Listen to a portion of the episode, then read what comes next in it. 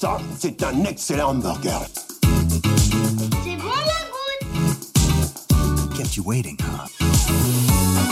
Si je devais me faire dessus des clés par engueule, je ferais pas prof. If you want to be a hero, you need to have dreams. Bonjour à tous et à toutes et bienvenue au Comptoir des Recos, le podcast fait par des potes, pour des potes, et où le temps d'une bière, d'un verre de vin ou d'un soda, nous discutons des œuvres de pop culture marquantes qui méritent le coup d'œil. Bienvenue dans cet épisode 12, mon cher Jules. Quel plaisir. 12, et j'allais dire 13 en plus. Et ça aurait été le fait. On en a parlé juste avant, on a vraiment un problème de retenir le, le numéro des épisodes, c'est terrible. C'est l'esprit talentueux, on oublie les petits détails. Voilà. Esprit, Non. ça n'a aucune putain de logique, Oui, mais pourquoi ça pas Ça aussi, c'est une phrase de mec talentueux. Pas du tout.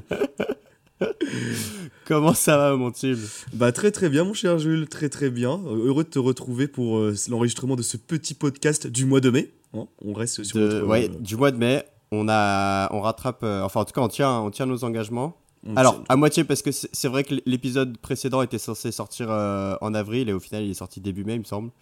Ah ouais? Euh, Non, il était censé, il était censé Non, sortir pardon. en fin mars et il est sorti en avril.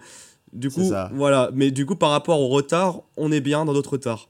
Enfin, on, On est, est- on est dans les temps par rapport à notre retard, quoi. Voilà, Disons qu'on prendra pas plus de retard que ça. exactement. Et écoute, sans plus tarder, bah, je te propose qu'on se lance direct euh, sans prendre de retard justement euh, Mhm. dans, le, dans le, le thème de, de la journée. Euh, de quoi est-ce qu'on parle aujourd'hui mon gars Aujourd'hui, on va parler gaming. J'ai pris la voix. Gaming. gaming.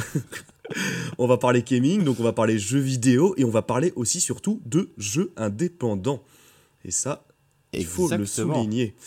Et du coup, bon, je propose qu'on rentre un peu dans l'art du cochon. Ne tournons pas autour du pot. Mec, attends, tu sais que t'as eu cette expression là Ouais, Je crois que c'était au dernier épisode et je m'en remets toujours pas. D'où ça sort d'où le lard du cochon? Tu l'as inventé sur le tas ou quoi? Bah, rentrer dans l'art, tu vois, ça existe vraiment comme expression. Rentrer dans l'art du cochon, c'est mon petit ajout perso. Ok, C'est- ma petite, euh, c'est mon petit condiment en plus, quoi. La fameuse Timothée Touch. Exactement, ma petite marque de fabrique à moi. ma spécialité. Mais donc oui, donc, euh, l'art du cochon, jeu indépendant. Donc, eh ben, mon cher Jules, je te laisse dire le nom de l'œuvre que, sur laquelle nous allons disserter aujourd'hui. Yes, eh bien, on va parler de If on a Winter's Night for Travelers. Quel anglais parfait. Titre. Et merci, merci. J'ai répété un petit peu avant le podcast pour. euh, C'est- pour ça que je t'ai laissé le dire, parce que moi, ça aurait été catastrophique. Ou bah en, en français, euh, si par une nuit d'hiver, euh, quatre voyageurs. C'est poétique. C'est poétique. pour les non anglophones. Euh, c'est comment est-ce que on peut présenter le jeu brièvement, euh, mon cher Brièvement, Tim? bah, on peut dire... Bah, avant, bah, avant même d'aborder le, le synopsis, hein, Bien juste sûr, le, juste euh, globalement, le Bah, contexte. ouais. C'est un jeu qui a été créé par euh, deux personnes, donc euh, Laura Hunt et Thomas Moring, j'ai noté leur nom pour pas les oublier, et qui Beau composent gosse. à eux deux le studio Dead Idle Games. Et donc euh, c'est un petit euh, studio, de, comme je l'ai dit, de jeux indépendants. Et ce qui est assez incroyable, c'est que euh, effectivement, ils ont fait ce jeu à deux et à bah, voilà, à main, artisanalement, de leurs propres mains. Donc juste à deux. Et donc le jeu est sorti le 21 septembre 2021. Et donc ce qu'on peut dire par rapport à ce jeu, c'est que c'est un point and click, un point and click et qui est aussi un jeu narratif, voilà. Et, et dont le C'est quoi, c'est quoi un, un point and click pour les Ah oui. gens qui, qui jouent pas forcément pour les non-initiés, un point and click, c'est un type de jeu qui faisait euh, très fureur à l'ancienne, euh, c'est-à-dire dans les années 90, euh, 80-90, euh, qui maintenant euh, connaît, enfin ne, voilà, ne connaît pas le même engouement, euh, parce que en fait, cela s'explique par le gameplay que constitue ce jeu. En gros, c'est un jeu sur lequel on est sur un écran avec composé de plusieurs tableaux fixes où on va cliquer sur l'écran pour euh, faire avancer son personnage, etc. Ou, euh, pour, euh, ou sur divers objets pour les observer, pour avoir des indications sur ces objets, et aussi pour notamment résoudre des petites énigmes qui vont se, qui vont faire obstacle aux joueurs tout au long de l'aventure. Donc c'est vraiment un jeu qui est qui a un rythme entre guillemets lent en fait. Et c'est pour ça que par rapport à, à notre génération de jeux actuels, c'est vrai que c'est un jeu qui a un genre qui est un peu tombé en déliquescence, dans le sens où euh, c'est pas. Il n'y a pas de grosses explosions, c'est pas un jeu à la troisième personne, c'est un jeu vu du dessus aussi, souvent, faut le préciser, ou du côté. Euh, les graphismes sont pas forcément beaux, c'est aussi. Et du coup, c'est pas un jeu en fait qui attire de base le point and click. Voilà. Euh, disons qu'effectivement, c'est un genre qui est souvent assez éloigné des grosses productions AAA. Euh, parce que ça, ça demande moins de ressources, il y a moins d'effets spéciaux, etc.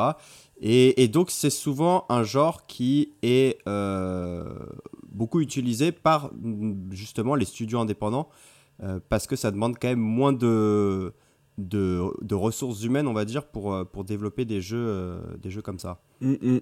Moins de ressources humaines et de, bah, de budget aussi. Ça permet en fait à des, petits, des petits, développeurs, qui soient à deux ou tout seuls, de faire des jeux euh, d'une certaine qualité, ou du moins de proposer quelque chose d'assez innovant. Et aussi, bah, faut le préciser, c'est un jeu en termes de, la direction artistique qui est en pixel art. pixel art, c'est. Bah, on peut le décrire, ouais, c'est un peu une imitation euh, du rétro gaming, donc une imitation des jeux pixelisés 8 euh, bits de l'époque. Voilà. Mais version moderne, quand même, réactualisée. Euh, après, pour le coup, je pense que le, pixel art, c'est peut-être. Enfin, c'est mon avis personnel, mais c'est devenu assez connu ces dernières années pour pas avoir besoin forcément de l'expliquer. Enfin, en tout cas, je, je, fais confiance à nos auditeurs pour avoir sûr. cet élément de culture vidéologique. Bah après, par contre, ce qu'on peut préciser, c'est qu'en fait, tu as aussi, bah là, pareil, pour, comme le, comme le Point and Click, tu as beaucoup de jeux indépendants qui ont fait tabac et qui sont connus pour justement leur euh, direction artistique en, pixel art. Par exemple, Undertale, tu as euh, Terraria, des jeux comme ça. C'est souvent, euh, c'est souvent des jeux qui prennent cette direction-là parce qu'effectivement, ça nécessite moins de. De, de, de, ressources en termes de moteur graphique et ça permet de créer des choses mmh. assez innovantes pour moindre coût quoi. Voilà. Mmh, mmh, donc voilà, je pense Écoute, très, bon, très bon résumé. Euh, on peut également préciser que le jeu a pris deux ans à être développé et, euh, et, et, que c'est un jeu extrêmement court. Euh, mm. C'est aussi, je trouve, une de ses forces, on va y revenir, mais le, jeu, il peut être bouclé en 2-3 heures. et enfin, c'est en tout cas assez intéressant de disons que c'est un jeu qui a une dimension assez rare dans cette industrie euh, parce qu'il a été développé par une équipe microscopique euh, et il, se fait euh, extrêmement rapidement. Là où on va plutôt avoir tendance dans les standards de l'industrie aujourd'hui à rallonger le plus possible les expériences. C'est un jeu assez unique. c'est un jeu assez unique et encore plus unique parce qu'il faut le préciser et dire qu'il est entièrement gratuit en fait. Et ça. Et eh oui, c'est vrai, c'est peut-être la feature euh, la, plus unique qu'on a oublié de préciser, tu veux bien le mentionner? c'est qu'il est gratuit le bail, parce que là où beaucoup de jeux indépendants quand même se rémunèrent un peu, quand même, ce qui est normal. Euh, Undertale par exemple est à 12 euros, 10 euros sur Steam, un truc comme ça. Là le jeu est entièrement gratuit, c'est une expérience euh, où vous n'aurez pas à débourser un rond et c'est assez impressionnant quoi. C'est vrai, les développeurs ont fait le choix de bah, tout simplement de l'offrir euh, aux joueurs en fait. Et c'est probablement aussi ce qui a constitué une de ses forces parce que c'est un jeu qui a réussi à se glisser peu à peu dans le calendrier de cette sortie, des, de, des sorties de cette année 2021 à travers le bouche à oreille des internautes essentiellement. Mm. Euh, et si bien d'ailleurs que je sais pas si tu as, si as regardé un petit peu euh, avant, avant d'enregistrer, mais c'est quand même allé jusqu'à. Il y, a un article dans Libération et euh, il y a une petite chronique aussi qui en a parlé sur France Inter. J'ai vu ça, j'ai vu ça et en fait il a quand même fait, il a quand même fait son trou ce jeu au final. ouais, il a fait son petit buzz, il a fait son petit mm. buzz. Bah, même j'ai vu, tu avais des youtubeurs gaming à l'image de Monsieur Plouf, des trucs comme ça qui sont quand même assez connus dans le, dans le genre, enfin dans le, dans le mm. média. Euh, qui en ont parlé, tu vois. Donc euh, ce jeu, en fait, et c'est ça qui est, tu dis 2021, c'est ça qui est assez intéressant parce que en fin d'année 2021 justement, ou même en fin d'année tout court, c'est notamment l'agenda des grosses sorties du AAA. Euh, à titre d'exemple, je crois qu'en 2021, bah, tu as eu en décembre, tu as Cyberpunk qui est sorti, 2077. en septembre 2021, je crois aussi, dans mes souvenirs. Ah non, c'était en 2020, mais. Bah, t'as vu Red Dead 2 en 2020, mais, mais c'était en 2020, pardon. Mais en tout cas, hmm. il, il, est sorti quand même à une date, en septembre, notamment période de Noël, où, euh, où effectivement, bah, euh, on aurait tendance à dire euh, qu'il aurait, pu il aurait pu passer totalement inaperçu ce petit jeu au final. Hum, hum, hum, Mais il a fait son trou. Mais euh, est-ce que tu es sûr de la date de sortie de septembre? Parce que moi, il me semblait que c'était plutôt genre en mars euh, 2021. Ah ouais? Moi j'avais compris septembre, ouais. Ouais, et je suis en train de vérifier, et je vois, et je vois 10 mars Peut-être que je me hein. 2021 là. Parce que en fait, moi, je crois que j'y ai joué justement pendant l'été 2021, donc euh, ça pouvait pas être possible s'il était sorti en septembre. Ah ouais, bah attends, petit bug, on vérifions. Ah non, mais attends mec, c'est pour ça que je bug. Parce que en fait, oui, euh, de- 21 septembre 2021, c'est sa sortie sur Steam. Mais peut-être qu'il est sorti avant le truc. Eh ouais, ouais, c'est ça. Ouais, ouais, il est sorti avant sur une plateforme indépendante, avant de sortir sur Steam. My bad, je me suis totalement gouré. Donc enlevez toute mon analyse. Oh, on a laissé, on a failli laisser passer une fake news dans ce podcast, mec. Ouais, ça aurait été terrible. Mais heureusement qu'on fait check nos sources de. Danger, danger. Danger, danger. J'ai j'ai failli, j'ai failli. Mars 2021, veuillez m'excuser. Du coup, mon analyse précédente ne vaut pas un clou. Voilà. voilà. c'est vrai que t'avais élaboré tout un truc. Mais du coup, euh, bah, du coup, euh, ça veut plus rien dire. Comme Euh, quoi, on, on- on aura juste eu euh, une petite exposition de tes talents de blablateur sur ce piste. Exactement. Bah là, on peut, on peut le dire. hein. On peut, on, on peut vous dire, euh, ferme ta bouche hein, dans ces conditions. hein. Tu- Ah, ah, voilà, on, peut se l'avouer. Bref. Et alors, euh, je, je sais pas si on a des, des auditeurs qui sont très férus de littérature, mais euh, le titre est une. euh, Est-ce que, enfin, est-ce que tu le sais d'ailleurs Le titre est une référence à une œuvre littéraire? Euh, si je me trompe pas, bah, j'ai vu ça en faisant des recherches. C'est If on Winter Night, One Traveler, c'est ça? D'un auteur italien. Mais après. euh, d'un auteur italien. Et euh, alors, j'ai pas lu le bouquin, euh, je l'ai chopé quelque part en, en EPUB là pour essayer de le lire à l'occasion. mhm. Mais d'après ce que je sais, c'est un. En fait, c'est un livre italien qui est pas du tout connu chez nous, quasiment pas, à part un peu dans les cercles littéraires, Mhm. euh, mais qui est apparemment relativement connu euh, aux États-Unis et en Grande-Bretagne. D'accord. Et en fait, c'est une nouvelle qui est sortie en 79 et d'après ce que j'ai compris, encore une fois, je l'ai pas lu, mais c'est un petit peu une espèce d'exercice de style qui met en scène euh, le lecteur et donc nous, la, la personne qui lit quoi, et, et qui met, qui met, enfin, ça développe un petit peu une réflexion sur la relation entre le lecteur et le récit et en même temps, ça mélange pas mal de styles littéraires. Mhm. Ça a l'air assez euh, perché comme œuvre et c'est assez difficile à résumer. euh, Enfin, les, les quelques commentaires de gens qui l'ont lu, euh, les gens disent beaucoup les, les émotions qu'ils ont ressenties en lisant le livre, mais il n'y a, y a pas grand monde qui arrive vraiment à le résumer parce que ça a l'air d'être une espèce de gros fourre-tout. Ok. Et, et d'après ce que j'ai pu voir aussi, il n'y a pas forcément de rapport direct entre l'œuvre euh, littéraire et euh, le jeu vidéo. Ou alors il y a peut-être un truc, un sens caché ou quelque chose. Mais Je ne sais pas. Vraiment une inspiration peut-être. Une vague inspiration indirecte peut-être. Peut-être. Ouais. Mais, mais c'est vrai qu'en en lisant un, un petit peu des éléments sur le, le livre, j'ai pas trouvé de rapport immédiat, en tout cas avec, le, avec euh, For Travelers. D'accord. Bah, en tout cas, ça a donné un annonce très stylé au jeu. C'est Effectivement. c'est ce qu'on peut dire, quoi.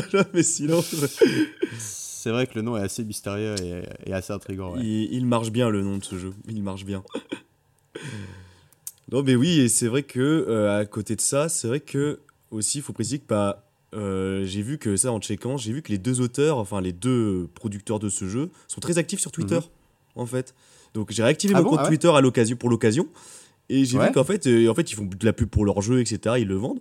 Mais en fait, ils se veulent très. Là, par exemple, ils sont hyper actifs parce qu'ils étaient encore. Ils ont fait des posts il n'y a pas si longtemps que ça en mai. Et en fait, c'est très sympa parce que en fait, ils répondent à toutes les questions, enfin souvent à toutes les questions de, des- euh, des personnes qui ont joué à leur jeu ou pas. Et du coup, sur les conditions de développement ou même des petites questions en mode euh, sur quelle inspiration, sur quel détail, euh, sur quoi de quoi vous êtes inspiré et tout. Et du coup, ils sont très très actifs. Et c'est comme ça qu'apparemment aussi ils ont ils ont réussi, euh, je veux pas dire à médiatiser leur jeu, mais à avoir une, à se créer une petite communauté un peu de fidèles, tu vois, qui. euh, Ah, ah, ah. Donc c'est, je, trouve ça, je trouve ça très sympa d'ailleurs les développeurs. euh, de jeux qui. euh, bah, ça existe aussi dans le AAA, tu as des développeurs qui sont très souvent sur Twitter et qui parlent ouais. de leur méthode de fabrique et tout, et de leur ligne artistique. Mais c'est, tout- je trouve ça très, très cool, en fait. donc suivez-les, en fait, je trouve, c'est, c'est vraiment bien, je trouve c'est intéressant, en fait. Et du coup, ils sont, c'est le Twitter de leur studio ou c'est leur Twitter chacun c'est, euh, le, le Twitter de leur studio, donc euh, le studio Ok. euh, Dead Idle Games, et, euh, ils- et voilà. Et ils, ils font plein de petits posts sympathiques sur. sur bah, le jeu qu'ils sont en train de produire notamment actuellement, parce qu'apparemment ils sont en train d'en faire un nouveau. Euh, sur Mhm. d'autres jeux, ils, ils, ils retweetent des jeux indépendants, etc., euh, de, de personnes qu'ils connaissent.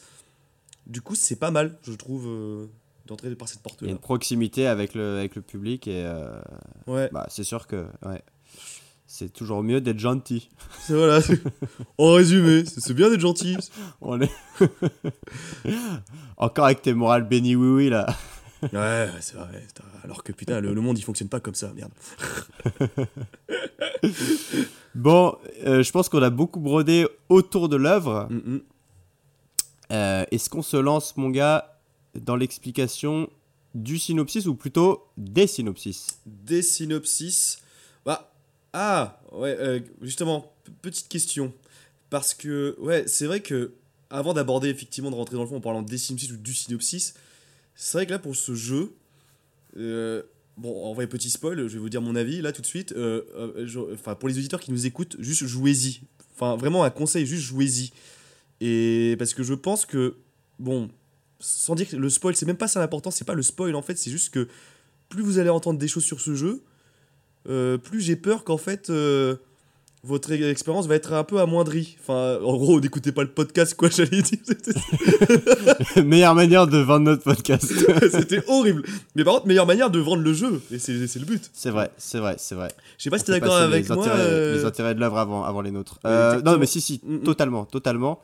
Et c'est d'ailleurs pour ça d'ailleurs qu'au dernier épisode, j'en ai dit le moins possible sur le contenu du jeu. mm, mm. Euh, c'est. euh, Enfin, vaut- mieux y aller de but en blanc sans rien connaître. L'expérience n'en sera que meilleure. Et puis euh, l'écoute de notre podcast après avoir joué au jeu, évidemment, euh, en, sortira également grandi. C'est ça. Bah, c'est pour ça qu'en fait, finalement, ce podcast, euh, je le conseille Eh plus. ben, on à- arrête. Bah, on arrête, voilà. c'est, eh, eh. C'est fini. En- Envoyez le générique. Le jeu est très bon. Salut. Tu pourras faire un montage avec la blague, euh, genre avec euh, le générique euh, qui, qui commence. Je, ferai, je, je le ferai, je le ferai. Merci, j'adore cette blague. Oh, c'était pas si compliqué finalement cet épisode. Hein, Limite, je me dis, on pourrait le di- diffuser en épisode troll, tu vois. ah. Ah bah voilà Ah, C'est bizarre, il dure que 10 minutes celui-là. Ah mais... Voilà, on a lu la fiche Wikipédia du jeu et... pff, allez, sinon, ouais, euh, plus rien.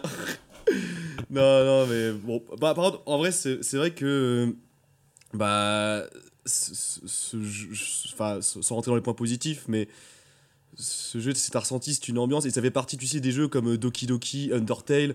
Si, si- Mm. En fait, Doki Doki, par exemple, j'en avais trop parlé, et ça Ouais. ça, ça a amenuisé, et, et ça, je m'en veux, ça, ça a amenuisé ton expérience de jeu, et ça, ce jeu en fait partie. C'est vrai. Du coup, euh, ouais. Non, je, ouais, je suis assez d'accord avec toi, ouais, c'est vrai. mm, mm. Plus, plus tu en entends, euh, moins tu vas être. Enfin, c'est- l'une des rares œuvres pour laquelle je considère également aussi que là, le spoil est euh, potentiellement fatal. Ouais. Donc, auditeur Zagueri, avancez à vos risques et périls. Écoute, ce que je te propose dans ce cas-là qu'on fasse, c'est qu'on fasse. On explique d'abord le synopsis général. Ouais. euh, et ensuite, on va rentrer dans euh, chacune des histoires un peu plus précisément. Et là, ça va, ça, ça commencera à être notre partie euh, plus spoil, positif, quoi, spoil, etc. Ouais, ouais, Donc, ouais. Bah, si on doit rester général, tu veux que je fasse. Tu veux que j'y aille ou... Allez, je t'en prie, mon Allez. gars. Eh bien, en fait, euh, cela commence dans un train en 1929, situé en Asie centrale, c'est l'ouverture. Et on se retrouve dans une soirée un peu mystérieuse où les gens portent différents masques euh, assez étranges. Et en fait, on va se retrouver donc euh, dans ce train en compagnie de plusieurs personnes au passé un peu trouble. Chaque personne ne sait pas trop comment il est arrivé, comment elle est arrivée là.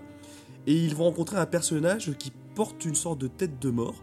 Et ils vont euh, chacun se confier à lui et euh, lui dire, euh, lui raconter un peu son histoire et, et ce faisant rassembler en fait les différents souvenirs qu'ils ont d'avant leur arrivée dans ce train.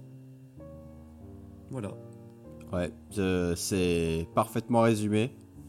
Euh, J'ajouterais juste un petit détail pour l'ambiance. Faut vraiment visualiser, parce que ça a été un de mes premiers coups de cœur avec le jeu, c'est ce train qui file dans la nuit, en Ah plein hiver, dans l'Asie centrale, avec euh, le, le contraste avec la, la neige et la tempête autour, et euh, Mm, juste mm. les, les, les, les- vitres du, du train qui sont éclairées par une lumière orange de, de l'intérieur.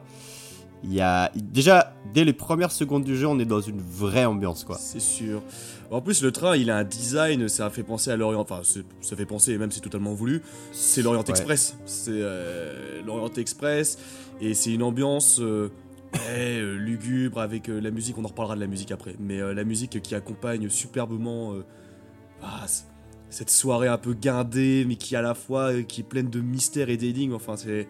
Tu sens le truc. tu sens qu'il y a une petite patte là. Tu sens que tu touches à un petit truc là. Que t'es directement plongé. Que la DA est, est au rendez-vous. Elle a déjà été au rendez-vous. Écoute, donc voilà, je, je pense qu'on peut arrêter là la partie euh, sans spoil et Mm. qu'à partir de maintenant, on va, on va commencer à rentrer un petit peu dans les récits et à, et à développer notre. euh, Bah, D'abord, avant ça, je pense qu'on peut dire comment on l'a découvert. Alors, euh, mm, C'est vrai, moi, c'est très simple, c'est merci Jules. ça. Mais ça va aller aussi assez vite parce que, en fait, bah, du coup, le jeu est sorti pendant le Covid et euh, c'était. je l'ai- j- J'étais juste sur mon ordi tout simplement et j'ai. En fait, je me souviens même plus exactement comment je l'ai découvert, mais j'ai dû voir passer le... le. le menu du jeu, tu vois, le menu principal avec le train et les quatre masques, euh, Mhm. ou alors peut-être l'image du train qui défile dans la nuit. Et ça m'a séduit parce que déjà depuis FF6, j'adore euh, tous les jeux vidéo où il y a un train, où il y a un passage dans un train. Ah, mais euh, je, je comprends. hein. Le train fantôme de FF6. Merde. Ouais.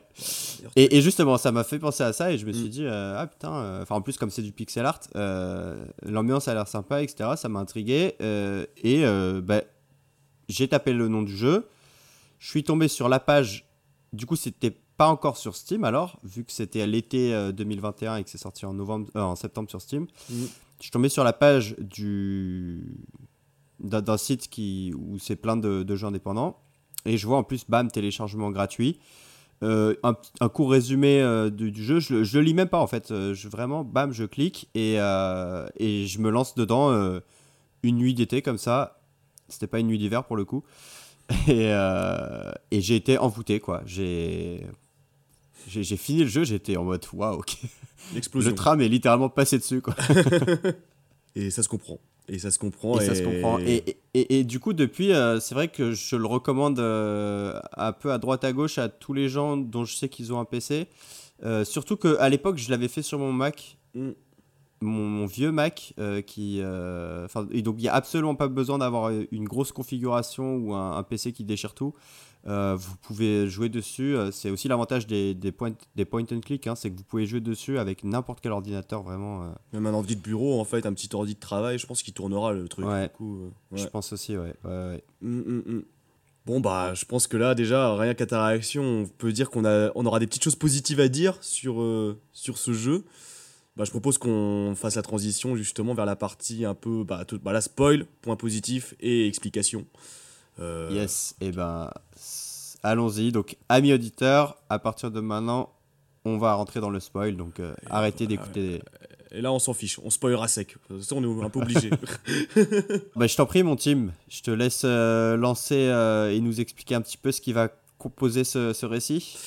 Ah bien en fait, alors comme je disais, donc c'est alors plusieurs personnages qui sont réunis dans un train avec euh, autour d'une d'une fameuse figure euh, qui porte une tête de mort et qui vont lui expliquer un peu Enfin, un masque, un masque de Un tête masque. de mort. un masque de tête de mort, ouais.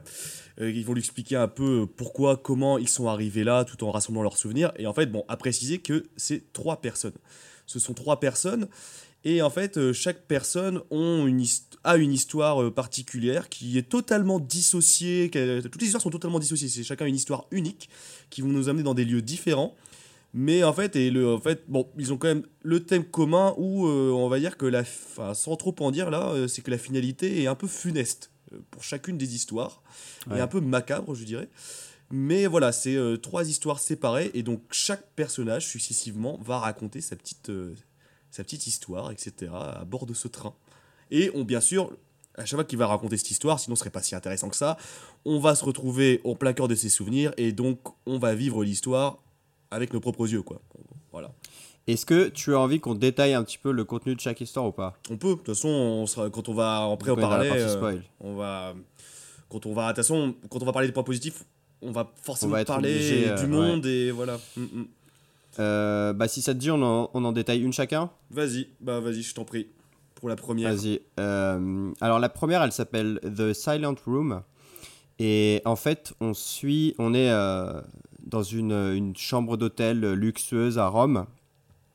Et on suit euh, Carlo, euh, qui euh, attend l'arrivée de son amant, qui s'appelle Patrick. Et en fait, on est... Parce que toutes les, les histoires, du coup, se, se passent durant les années 20. Et en fait, en même temps, il y a la montée du fascisme euh, qui, qui a lieu dans, dans l'Italie des années 20. Et euh, Carlo est un petit peu dans... À la fois dans l'anxiété de, de retrouver son, son amant, euh, mais il y a justement voilà, le, le contexte euh, fasciste qui va venir mettre euh, de... Comment on dit De, de l'huile dans le moteur, De l'huile dans le de, de l'eau dans l'huile, de l'huile sur l'eau, de, l'huile sur le feu. Ouais, de l'huile sur le feu, ouais, c'est ça. Enfin voilà, qui va, qui ouais. va venir compliquer leur rencontre, on va Mhm. dire. Donc ça, c'est pour le, le premier tableau. Moi, j'aime bien euh, parler de ce- cette œuvre en disant c'est vraiment ces quatre tableaux en fait. C'est- oui, c'est ça, c'est vraiment quatre tableaux ouais, qui, se, qui se complètent, mais. euh, Enfin, qui se complètent. Qui nous donnent des billes pour compléter l'histoire, mais euh, Ouais. qui suivent le truc. Ouais. Est-ce que je vais plus loin? Bon, on peut sans, dire, sans en dire plus. On s'arrête là on, et on va développer au fur et à mesure Ouais, ok. Ouais. Je te laisse pour la deuxième alors. Alors, la deuxième œuvre, je viens de checker le nom parce que moi et l'anglais, ça fait 4. et du coup, et en plus, non, je me souvenais pas du nom surtout. C'est The Slow Vanishing of Lady Winterburn. Et donc là, ça raconte euh, l'histoire. euh, alors d'ailleurs, oui, c'est vrai, excuse-moi gros, je te coupe, on Ouais. pourrait euh, traduire aussi les titres si on a des gens qui ne parlent Ah pas oui. anglais. Euh, bon, The, The Silent Room, c'est plutôt explicite, mais euh, Bon, on peut, The Slow Vanishing, euh, ouais, la, la lente. Ouais, on pourrait. Bah, si on le traduit littéralement, c'est la lente disparition de Madame Winterburn. Euh, mais bon, on pourrait peut-être plus le traduire aussi dans la, la, la- enfin, la lente agonie de Madame Winterburn, ce qui me semble plus approprié. euh, hmm, et moins hmm. littéral, mais quand même plus approprié euh, au vu du. au vu du thème Du contexte. du contexte, ouais. Et en gros, cette histoire raconte l'histoire donc de Lady Winterburn, qui est dans, donc, un grand manoir et un peu lugubre et qui se réveille apparemment dans, dans une pièce assez sombre, dans une ambiance un peu pesante parce qu'il pleut dehors et on ne sait pas trop où, euh, où, elle, enfin, où elle est, qu'est-ce qu'elle fait, etc. Mais en tout cas, tout ce qu'on sait très rapidement, tout, qu'on sait très rapidement, c'est qu'elle attend son mari. Elle attend son mari qui est censé revenir du travail dans, une, dans sa belle voiture et elle l'attend. Et donc toute, euh, bon, toute la scène se passe dans un manoir euh, un peu décrépit, mais qui va changer en fonction justement de l'état de cette dame, parce que on va vite comprendre. Un peu, un peu, un peu décrépit. Je dirais même qu'il a, il est- il a l'air complètement abandonné le manoir. Il y a des, Ouais, de ouf. il y a Mm, des mm. draps posés sur tous les objets, euh, tout est recouvert euh, Mm, et c'est tout sombre. Il n'y a pas de lumière. ouais, totalement, oui c'est vrai, totalement abandonné et euh, lugubre. Et en fait, voilà, on va vite comprendre que cette dame qu'on va suivre qui attend son mari a euh, des euh, légers problèmes euh, psychiatriques et que en fait, bah, sans en dire trop, que euh, sa vision et sa perception des choses va évoluer au fil de ce chapitre en fonction de son état mental. Voilà. Très bien, très bon résumé. C'est dur de pas spoil celui-là parce qu'il est, C'est vrai, c'est vrai que celui-là. ouais, ouais. il est tricky. hein. Euh, ouais, euh, ouais. Alors, la troisième histoire, c'est The Nameless Ritual, donc le, le rituel sans nom. Et en fait, on va suivre là pour le coup euh, le docteur euh, Jordan Samuels, euh, qui est euh, un médecin, enfin un chirurgien noir aux États-Unis. Et en fait, il se fait moquer par ses pairs à cause de sa couleur de peau. Les gens le, Mm. ne, ne le reconnaissent pas à sa juste valeur, le, le traitent de, de voleur, de, de vaurien, etc. Et donc, il va se décider à avoir recours aux, sens, aux sciences occultes pardon, pour euh, reprendre en main sa vie, on va dire. Et donc, il va performer un rituel qui va l'emmener dans les tréfonds de, de, de son passé Euh, Très loin. et de sa conscience. Et de sa conscience, ouais. Ça va l'emmener très loin. Aussi Ouais. dur à résumer, aussi dur à résumer. Très très dur à résumer, ouais. Celui-là, en particulier, quand on. En plus, il est. enfin, on en reparlera, mais c'est le plus cryptique des trois en plus. Ouais, ouais, ouais, totalement. Et euh, le dernier qui est euh, bah, A, A Night Traveler, c'est ça? Enfin, non. Non, c'est, Euh, euh, If on a If on a Winter's Winter Night. Night, pardon. If on a Ouais. Winter Night, qui est un peu la conclusion euh, de ces histoires combinées et qui on retourne là dans ce fameux train où, euh, sont les, où sont donc situés les trois personnages qui ont fini de raconter leur histoire à la personne à la tête de mort. Et en fait, la personne à la tête de mort va ensuite se déplacer dans le train et rencontrer un autre mystérieux protagoniste. Et ils vont avoir une discussion qui va donner des billes de réponse, je dis bien des billes de réponse, sur ce qui se passe actuellement dans ce train, qui est censé être en Asie centrale. Voilà. voilà. Voilà, et bah. on, a, on a dit qu'on rentrait dans la partie spoil, mais on se montre quand même un petit peu timide parce que je pense que les spoils vont venir graduellement. Ouais, très très vite, bah, quand on va parler des points positifs, en fait. euh, donc, Ouais. Mais c'est vrai que, voilà, c'est. Si on résume chacun des, des quatre tableaux euh, le plus succinctement possible, ça donne à peu près ça, ouais. Mm, mm, mm. Bon, bah, maintenant, on peut. On peut, passer, euh, on peut passer dans les points positifs maintenant, dans les gros. On y va, mon gars. Mais déjà, déjà je suis content de, de savoir que le jeu t'a plu, tu vois, parce que c'était aussi un petit peu la, la donnée euh, interrogative pour moi. Je, je savais pas si t'allais kiffer ou pas. Ah, le jeu m'a bien plu. Le jeu m'a bien plu et on, on a encore quelques minutes pour euh, pouvoir en, dire- en- en- bien en parler. Mais ouais, ouais, le, jeu est, Yes. le, jeu- le jeu est ouf. Le jeu est ouf. Et je peux faire la transition comme ça. Pour déjà une raison, bah, le, pour moi, première raison, le, le monde. Enfin, le monde est étrange. C'est. C'est pas forcément une qualité en elle-même, mais c'est pour moi, là pour le coup dans le jeu ça l'est, c'est vraiment le monde est étrange et euh, que bah en fait et ça c'est ça qui convient extrêmement bien avec le genre qui est le point and click point click qui je le rappelle est un jeu enfin un genre de jeu qui va laisser place souvent à des énigmes à de la recherche à des enquêtes c'est que le monde est étrange le monde est parsemé de mystères chaque personnage a un passé embrumé on ne sait pas trop pourquoi il est là au début. On ne sait pas trop comment ça va se finir.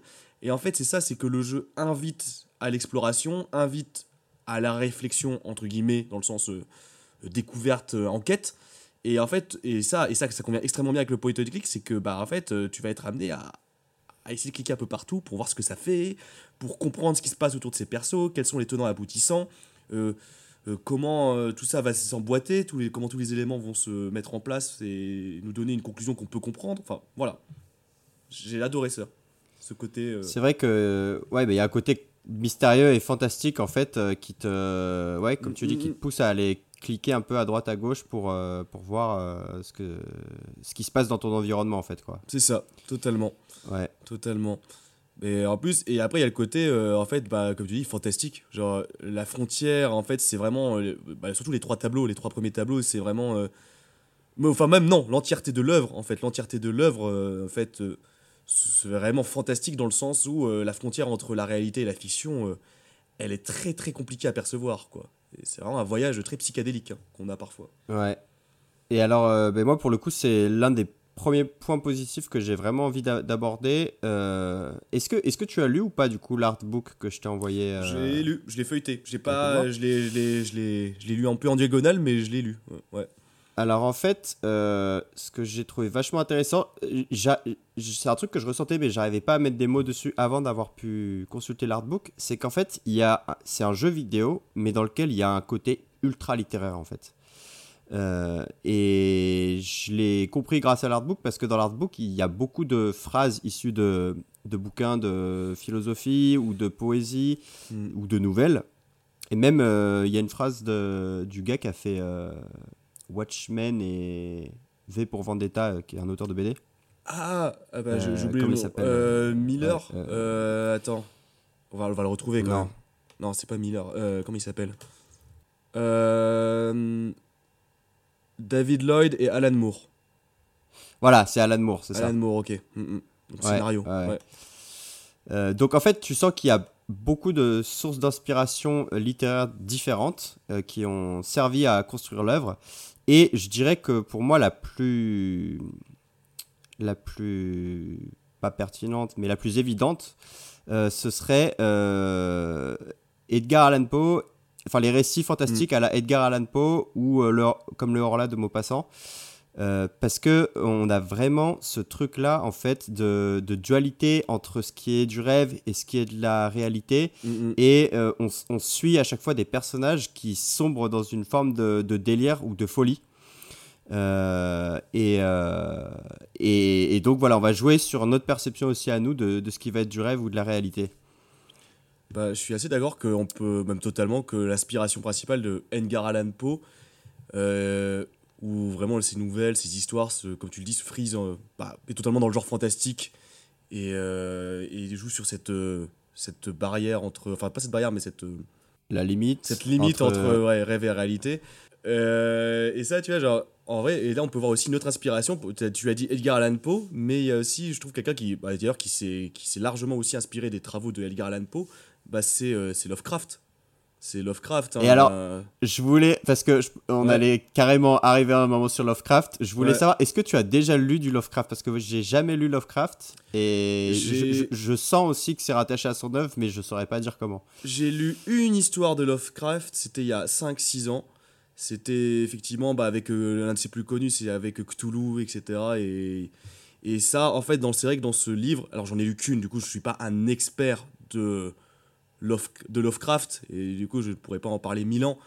Mais c'est vrai que dans ce livre, en fait, euh, déjà tu ressens que voilà, il y a tout un aspect par rapport au, divin, par rapport bon, à l'extraterrestre aussi, parce que Lovecraft, c'est beaucoup d'extraterrestres qui influencent l'humanité aussi. Mais plus que, on va dire, euh, le lore Lovecraftien, parce qu'il y a vraiment des trucs récurrents, la religion, euh, le contrôle, l'humanité en désespoir, le fatalisme et, et le côté extraterrestre. En fait, plus que ça, ce que tu vois dans le bouquin, enfin dans le bouquin que j'ai lu, et euh, les, apparemment les autres œuvres que malheureusement je n'ai pas lues, bah, c'est vraiment en fait le côté ambiance crasseuse, en fait.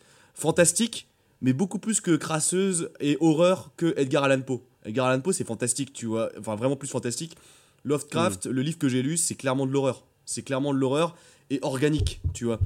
Typiquement, c'est pour ça qu'on a ceci maintenant, quand on dit une œuvre Lovecraftienne et tout, euh, des ambiances poisseuses où il y a beaucoup d'humidité, dans des villages sombres, etc. Euh, Mm. Ça peut se situer dans les années 20, mais autant ça peut se situer dans les années 20, mais autant dans les années 5, euh, dans les années, euh, dans d'autres années, dans des époques plus anciennes et tout. L'important, c'est qu'il y ait vraiment ce côté crasseux, lugubre, euh, mystique, à la limite du et même mythique, parce qu'à la limite du mythe, donc avec l'histoire des extraterrestres, mais aussi des bêtes un peu étranges, monstrueuses, etc. Et t'as tout ce côté un peu, voilà. Euh, en fait, je trouve que c'est très sous-marin, en fait, euh, très sous-marin euh, Lovecraft. Tu vois, t'as Mm, vraiment ce mm, côté, mm, ce rapport à l'eau et tout, qui est très présent. Et, et c'est pour ça qu'en fait, que quand tu vois une, quand on parle d'œuvres ambiance Lovecraftienne, tu vois une, un ima- enfin, une image de par exemple de port de pêche, village de pêcheurs, dans une ambiance poisseuse où les gens sont malheureux, où, euh, où il fait nuit tout le temps, il y a de la brume et euh, il y a des choses cheloues qui se passent. Ça vraiment, euh, voilà. Et dans le livre que j'ai lu, effectivement, c'est vraiment cet ADN là. Donc je me fais pas euh, le, le porte-parole de l'ensemble des œuvres de Lovecraft parce que je les ai pas toutes lues, mais euh, en tout cas je peux voir ce qu'on appelle, maintenant ambiance Lovecraft. Voilà. Ouais. D'accord, ouais. Mm, mm. Et ça, en fait, typiquement, ça se ressent là dans l'œuvre, euh, dans le jeu qu'on est en train de parler. ça se ressent pertinemment. Alors, peut-être un peu moins dans les deux premiers chapitres, mais surtout Mm. dans la troisième. Dans le troisième, alors là. ouais, le est- troisième chapitre, c'est peut-être le plus proche de l'image que je me fais de Lovecraft aussi, Ouais. effectivement. On est pleinement Là, là où les, où- là où les deux premiers, surtout le deuxième, sont plus à rapprocher de Edgar Allan Poe ou Maupassant. Au passant. sur, ouais. Sur le côté fantastique. Mais bon, après, voilà, tout ça, c'est pas des lignes euh, très figées, c'est un petit peu entremêlé en fait, donc c'est difficile de tracer des, des frontières bien précises. mm, mm. Bah, c'est surtout qu'en plus, bah, vu que c'est, je pense que c'est multiple, ça fait partie des multiples inspirations des, des créateurs, donc euh, ils, l'ont refait à leur sauce, mais on sent vraiment la marque, Ouais. effectivement. Ouais, on sent une marque. Et, et donc, du coup, en lien avec ça, euh, je trouve qu'il y a vraiment en fait un talent dans le jeu appuyé par euh, le choix des musiques et par le, le magnifique pixel art Mm, mm. euh, de Thomas Moring sur. Il y a un talent vraiment dans les changements d'ambiance en fait. Puisque chaque personnage va être pris entre du rêve et de la réalité, euh, on va avoir des, parfois des changements un peu subtils, parfois des changements euh, beaucoup plus évidents. Euh, et je prends l'exemple de la toute première histoire qui est... alors il faut savoir que la première et la dernière histoire sont les deux plus courtes. Et au milieu, on a les, les gros piliers avec Lady Winterborn et The Nameless Ritual, qui sont, elles, beaucoup plus longues. Mais en tout cas, dans la première histoire qui est assez courte, tu vois, ce que je trouve génial, c'est qu'au début, donc, on est Carlo, on attend dans cette chambre d'hôtel euh, à Rome, là. Euh, il, il attend son amoureux, donc il, il essaye un petit peu de mettre de la musique, il n'y arrive Mhm. pas. euh, Enfin, il, il- il prépare un peu la chambre, il s'assure que tout soit en ordre. Et juste avant de que, que Patrick arrive, il va dans la salle de bain pour se recoiffer. Et en fait, tu vois, rien que cette salle de bain, en fait, il y a beaucoup de choses qui sont, qui sont exprimées via le décor et qui sont Mm, mm, mm. absolument géniales. Rien que la salle de bain, elle est absolument banale, mais elle est plongée dans une espèce d'obscurité un petit peu. Et les bruits de la ville que t'entendais jusque-là dans la chambre, ils sont un petit peu, ils sont atténués et t'entends le silence des gouttes qui tombent. Et rien que cette salle de bain, en fait, elle est lugubre et, Ouais. et elle, elle annonce que quelque chose de, de, de funeste risque d'arriver, en fait. Mm, mm. Et euh, ensuite, donc, il- retourne une fois qu'il est prêt à retrouver son amant. Et euh, en fait, il se trouve que les deux vont partir dans un, conflit parce que euh, son amant lui explique que il veut arrêter toute leur relation. Parce que évidemment, c'est dans, les années 20 et donc lui, il a une, il a une famille, il a une femme, etc. à côté. Et il explique à Carlo que il a suivi une, une thérapie pour se faire soigner euh, et se débarrasser de son homosexualité, et que donc Carlo dev- devrait faire pareil, etc. Et, euh, et ce qui se passe, c'est que bah, Carlo va péter un câble et euh, il va frapper son amant Patrick, qui va heurter une table et, mourir dans une mare de sang. Et, à ce moment-là, on ne sait pas si on rentre dans le domaine du rêve ou de la réalité, mais du coup, euh, Carlo va devenir un petit peu comme fou, et il va, il va retourner dans la salle de bain. Et à ce moment-là, je sais pas si tu as remarqué, mais en fait, quand tu retournes dans la chambre pour, pour aller dans la salle de bain, il y a, il y a un tableau qui est au-dessus du lit. Mhm. Tu ouais, Ouais. avais capté, Qui a totalement changé, ouais. Mm, mm. qui a totalement changé d'apparence. En gros, le tableau euh, qui est au-dessus du lit, jusque-là, ça représentait euh, un, un homme et une femme, je crois, qui se prennent dans les bras ou un truc comme ça. ça. Mm, mm. Et, et quand, tu retournes, quand tu retournes dans la chambre, là, c'est un homme qui est en train de frapper une femme. Et, euh, et la musique aussi, tout change. Ouais. Mm, mm, mm. Et, euh, et donc Carlo euh, retourne dans la salle de bain, il se dit mais c'est pas possible, qu'est-ce que j'ai fait Euh, Là je peux plus retourner en arrière. Et quand il ressort de la salle de bain, c'est là qu'il découvre un carton d'in- d'invitation pour, euh, pour ce bal costumé dans le train et, et c'est là qu'il va se c'est là qu'il va se réveiller après dans le train. Dans le train, ouais. Bah, c'est vrai que là, en fait, je trouve que le, en fait, le chapitre 1, en fait, il annonce la couleur de ce que tu vas voir dans les deux prochains, en fait. Dans, Ouais, ouais, ouais. dans le sens où, tu l'as dit, il est très court, enfin, il est plus court que les deux suivants. Et du coup, en fait, ça, ça, ça vraiment, dit- ça, ça annonce déjà bon, le fait qu'on joue pas à un jeu joyeux. Euh, voilà, et aussi, surtout, le, ce- cette, cette optique et cette. euh, je vais pas dire du gameplay, mais cette, euh, ce choix, en fait, de changement d'ambiance. En fait, ce qu'il nous dit, en fait, c'est vraiment une introduction pour nous dire vous avez vu ce que vous avez vu dans, enfin, ce que vous avez vu dans l'acte 1 pendant 5-6 minutes, 7 minutes, vous le verrez peut-être pendant une demi-heure, voire plus, dans les deux prochains actes. En fait, c'est vraiment une, une belle entrée en matière de ce que le jeu Ouais. propose, en fait. Une Ouais. très bonne entrée en matière, euh, effectivement. Parce qu'en fait, et ça en plus, on va apprécier qu'en fait, c'est aussi l'histoire en fait qui est la plus simple finalement à comprendre euh, dans le, le premier acte. c'est... Mais je suis d'accord. Mais en fait, ce que tu dis, en fait, pour moi, ça rejoint un grand point positif que je résume à, à ça. C'est vraiment le souci, en fait, le souci du détail sous toutes ses formes. Euh, tu parles du pixel art et en vrai, euh, c'est vrai que le pixel art est d'une qualité mais assez ouf notamment en termes, bah, déjà en lui-même, parce que c'est vraiment très joli, le jeu a vraiment une identité euh, très jolie et propre à lui, mais aussi vraiment le côté des animations. Et les animations, ça va me permettre de faire la transition, notamment avec le, mon histoire préférée, personnellement, l'acte, l'acte 2, avec Lady Winterburn. Euh, bon, bah, je résume un peu l'acte 2 euh, très rapidement. euh, Ouais, vas-y, je t'en le contexte et après on en discute, mais en gros, euh, bah voilà. Comme je, comme je l'ai dit en introduction, la petite dame, le- la petite dame Winterburn, on sent très bien que son esprit divague un peu, quoi. Qui est, alors, qui est française qui est française, ouais, qui est française, c'est vrai qui est Cocorico, ouais, Cocorico. qui est française, voilà, et euh, qui, qui vient de Paris, est-ce que j'ai compris aussi, voilà, euh, et qui a visité la ville d'Amiens, c'est le détail dont je me souviens, là, je sais pas Et pourquoi. qui- oui, c'est vrai, c'est vrai. Et, euh, et on, peut, on peut aussi dire que du coup, elle a, enfin, en fait, son mari, c'est, euh, elle, a, elle a épousé donc ce, ce riche anglais euh, qui Mhm. possède un manoir, etc. Mais au moment où elle l'épouse, on sait déjà que euh, les- l'état financier de, de cette famille n'est n'est pas très bon. Oui. Euh, mais malgré tout, elle se dit ah, je vais aller vivre dans son grand manoir à la campagne et puis ça va me changer euh, de la frénésie parisienne. Enfin, Mhm. euh, ça va être. euh, disons qu'elle recule pas devant le truc, quoi. C'est ça, parce qu'en plus, elle, elle vient d'une famille, euh, on l'apprend, qui est assez aisée, parce qu'elle est héritière d'un empire financier dans le domaine du bijou, je ne sais plus quoi. et que du coup elle, elle lâche un peu cette vie, elle met sa vie, cette vie là derrière elle pour euh, totalement euh, rejoindre son mari. Et donc, à préciser que c'était même pas un mariage d'intérêt, mais vraiment un mariage d'amour, ce qui, Mm. euh, ce qui est très important. Et donc du coup, bah, en fait, on suit, euh, on, suit les, on suit cette dame où on se rend compte très vite que son état mental est, va pas très bien. Et pourquoi? Parce que très vite, on voit qu'elle prend des médicaments. Et là, tout ce côté médicament, il va vraiment euh, être le point d'orgue de, ce- de ce chapitre. Parce que justement, en fait, elle veut prendre des médicaments. Donc, euh, je crois que le médicament, c'est à base d'opium. Euh, C'est du laudanum, ouais. Du laudanum, voilà. Du laudanum. Laudanum. Du laudanum. Oula. Expert, expert euh, médico, médical. Euh, laudanum. Première S. Euh. du laudanum, donc, euh, donc euh, je crois qu'il est à base d'opium, etc. Et du coup, en fait, elle est vraiment à la recherche de ce médicament pour se sentir mieux.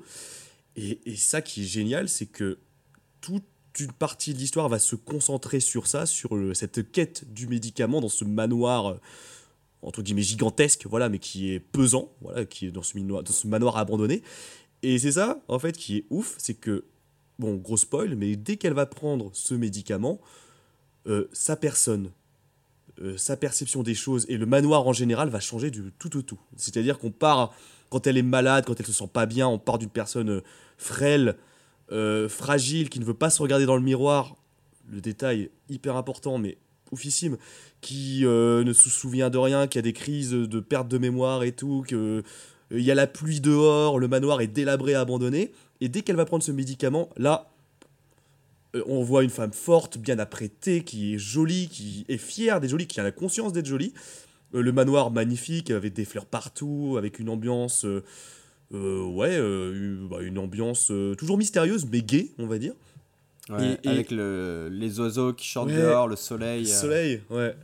Et il y a tout le côté, et aussi, effectivement, il y a tous ces souvenirs qui reviennent, et ces souvenirs, euh, que ce soit au niveau de ses capacités, c'est-à-dire que quand elle est en forme, elle peut jouer de la harpe, quand elle ne l'est pas, euh, elle dit que ses doigts sont trop frêles, et tous ces souvenirs rejaillissent notamment par rapport à la thématique des tableaux.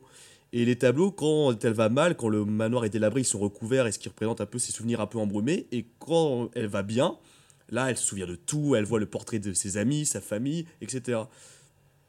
Tout ça pour dire, bah voilà, et ça, je pense que cet épisode, euh, bon, avec le troisième aussi, mais cet épisode, pour moi, est un de mes préférés parce que ce souci du détail entre ces switches, tu vois, ce changement de perception des choses où tu sais pas quelle est la réalité finalement. Est-ce que le manoir est délabré? Est-ce que le manoir est vraiment, euh, est vraiment abandonné? Ou est-ce que le manoir est comme tel, euh, gay, etc. Parce que vraiment, il joue sur cette, euh, cette perception-là, de cette prise de substance qui est bah, de l'opium en, en gros.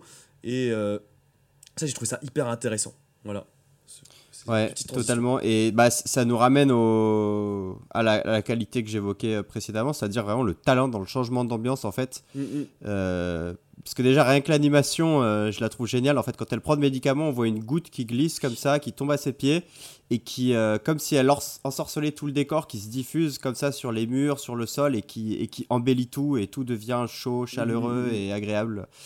Euh, et euh, Ah, même quand elle se baisse, ouais, parfois elle relève sa robe. Tu vois le petit détail où elle relève sa robe, c'est impressionnant. Enfin, là, tu fais. oh, Ouais, c'est joli, ouais, joli à regarder. Et en fait, euh, elle va, euh, comment dire, à travers ces phases où elle est euh, dans, dans, dans l'état médi- médicamenteux, elle, elle, va peu à peu, elle va de plus en plus sortir de sa chambre et aller explorer. Et en fait, elle se remémore plein de choses de sa vie, plein de souvenirs agréables, mais on sent qu'il y en a un qu'elle repousse, qu'elle repousse le plus possible et inconsciemment dont elle n'arrive pas à se rappeler. En fait, il y a comme si euh, le disque était rayé. Euh, J'utilise cette image parce que la, la musique aussi est une partie euh, du gameplay dans, dans ce chapitre-là. Enfin voilà, on sent qu'il y a un truc qui cloche en fait, mais on n'arrive pas vraiment à mettre le doigt dessus. Et en fait, aussi, un truc qui est intéressant, c'est quand après elle, elle, elle retombe dans son. Enfin, quand le médicament arrête de faire effet. Alors, déjà, déjà, il y a une partie aussi dans le chapitre où le médicament perd un peu de son efficacité. Je sais pas si tu as Oui. remarqué. Mm, mm, mm. Et en fait, elle est toujours dans cet environnement cha- chaleureux, mais quand tu t'approches des fenêtres, Ouais. euh, Tu sens On- que la, on- on ouais, tu sens la pluie. tu sens, ouais, Ouais. t'entends, enfin, c'est super bien fait parce que tu vois juste très légèrement le ciel dehors s'assombrir et t'entends en loin les bruits de la pluie, mais Et la musique un peu distordue aussi, la musique joyeuse qui est un peu mélangée. T'es en mode ah ouais. ouais. C'est très subtil et c'est très fin à quel point, euh, voilà, on te fait vraiment ressentir ce truc de le médicament fait encore effet, mais ça commence à s'estomper et donc il y, a la- il y a la réalité qui revient un peu euh, en arrière-plan. C'est Euh, assez étrange. Enfin, réalité d'ailleurs, ou euh, la- Oui. ou euh, ou pas la réalité, on ne sait pas en fait, parce que C'est ça. pas la réalité. Ouais. D'autant plus que effectivement, quand elle revient donc dans, ce- dans sa phase euh, dépressive, euh, elle est censée. Alors, on, nous, on nous fait comprendre qu'il y a une, euh, une servante qui est censée être dans la, dans la chambre d'à côté. Euh, on l'entend parler avec le docteur, le docteur qui, qui dit Qu'elle arrête de prendre. un- ouais. Voilà, il faut qu'elle arrête de prendre ses médicaments. Ouais. Mais en fait, et tout au long du, du récit, on, on la rencontre jamais vraiment en fait la servante, et on finit par même pas savoir si elle est vraiment là ou, ou si, si elle aussi c'est une, une illusion en fait. Mm, mm, mm. Et, et je, et je trouve que du coup aussi cette ambiance là du voilà du grand manoir isolé euh, avec euh, voilà tous ces objets recouverts, parce que c'est aussi ça. euh, quand je disais l'attention au décor, comment tu plantes une ambiance, etc. Voilà, tu sors de ta chambre, enfin même dans la chambre, tous les objets sont recouverts de draps et t'as vraiment l'impression que t'es quelqu'un dans, une, dans, un- dans un manoir qui est complètement abandonné. en fait, ouais. Mm, mm, mm. Et ça, en plus, c'est ça qui est hyper cool, c'est que t'as le côté, en fait, où chaque, comme tu l'as dit, chaque objet a finalement une histoire à raconter et participe au décor et à l'ambiance. Et ça, bah, pour le point and click, qui invite justement à interagir avec ces différents objets pour avoir des informations, mais c'est une mine d'or. C'est une mine d'or. Parce que ça, et je pense que, bah, de toute façon, on, on l'a tous fait, et tu l'as fait aussi, mais moi, je trouve ça génial, par exemple, de cliquer sur le même objet en fonction de l'état de la personne, tu vois, de l'état de, la, de Madame Winterbird, et de voir, alors comment elle le perçoit quand elle sent euphorique, comment elle le perçoit quand elle sent en mode dépression, tu vois. Et ça, Ouais, ouais, ouais. bon, ça fait partie du gameplay, c'était clairement voulu, mais bah, c'est bien fait, enfin, c'est clairement bien fait parce que ça représente, enfin, ça, incarne bien une forme d'état mental, euh, un état mental de, bah, de, bah, de détresse chez une personne, et je sais pas, c'est vraiment. Enfin, cet acte-là me parle vraiment énormément. Tu sens vraiment que. Enfin, il est enfin, y a un mélange de nostalgie, de, de tristesse, d'empathie aussi par rapport à cette dame. Et, et c'est ça sans dialogue. Avec, euh, sans dialogue, en mode point and click, ils ont réussi à délivrer quelque chose qui est émotionnellement très lourd, en fait. Donc, euh, et ça, euh, par le détail. Ouais, je suis, je suis bien d'accord. Et hum, c'est aussi, je, pense que la partie 2, enfin l'acte 2, c'est probablement le plus accessible euh, dans le sens où, comment dire, enfin le, le premier, il est aussi, en fait voilà, c'est vraiment divisé comme ça, c'est-à-dire que le premier et le dernier acte sont très courts, Euh, le deuxième et le troisième acte sont très longs, et le premier et le deuxième acte sont assez facilement compréhensibles, alors que les deux derniers sont beaucoup plus cryptiques. Oui, totalement. Mm, mm. Et donc je pense que effectivement c'est probablement pour ça que pour la plupart des gens qui y jouent, ce, ce sera euh, le, le deuxième acte le plus euh, facile à, à aborder, on va dire, et dans Mhm. lequel se retrouver aussi. C'est sûr. Bah, en fait, ouais. En fait, on sent très bien l'explicitation l'explicitation du thème. Bon, gros spoil, hein, on peut le dire. Euh, on l'annonce. euh, bah, en fait, on apprend que le fameux mari qui devait revenir du travail, et etc.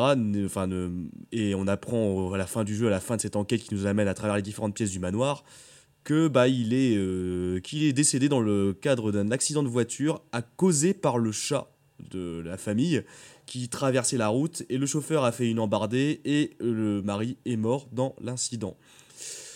Et on apprend qu'aussi euh, par détresse et par euh, enfin psychologie enfin par une psychologie mentale totalement euh, anéantie, la femme en fait on apprend euh, enfin c'est sous-entendu enfin sous-entendu oui et non. Bah en fait on apprend qu'elle a tué le chat aussi par euh, par vengeance et par euh, crise. Du coup, voilà. Oui, c'est c'est explicitement. Enfin, c'est- c'est- elle a tué le chat. Elle a tué le chat, il n'y a, pas- y a pas de débat, ouais, elle a tué le chat. Elle a, je crois qu'elle l'a noyé, hein, c'est ça? Ouais, je crois, c'est ça. ouais. D'ailleurs, la scène me fait flipper. Ouais. euh, quand- Ouais, la scène est très badante. Parce que, en plus, ouais, ça se passe dans le, dans le moment où t'es sous l'euphorie du médicament et t'es Ouais. dans un magnifique, comment dire, une espèce de serre avec un bassin au milieu. Et puis, tu dois essayer de refaire les actions qu'elle a, qu'elle a faites, mais tu sais pas où ça va te mener, en fait. Et au bout d'un moment, tu réalises euh, le, le pourquoi de. c'est horrible. Ouais, c'est très glauque comme séquence. Parce qu'au début, tu crois qu'elle cherche un truc, une balle ou je sais pas quoi, et en fait, t'apprends qu'elle cherche le chat pour le buter, et t'es en mode. ah ah ouais. Mais ça, et ça, c'est bien fait, tu vois, c'est bien fait parce que ça, ça- t'es perdu dans ce que tu fais, tu vois, genre, tu sais pas pourquoi tu fais ça. Par exemple, t'as toute une énigme, une série d'énigmes là où elle doit reconstituer ses souvenirs avec les musiques. D'ailleurs, c'est bien trouvé ça. Euh, Ouais. Mettre les musiques dans l'ordre justement pour reconstituer ses souvenirs. Euh, L'histoire avec l'horloge, etc. Que, où tu dois mettre. euh, bon, là, on, on dit tout. Hein. Euh, où tu dois mettre. tu dois mettre. Là, c'est la soluce. ça, c'est la solution. ça, Où tu dois mettre 3 heures, nanana, mais tu dois regarder un bouquin, enfin bref, etc. pour voir que faut mettre. Enfin, voilà. Enfin, je vais pas tout spoiler toutes les énigmes parce que là, si quelqu'un nous écoute, il va dire oh le, cul- oh, le bâtard.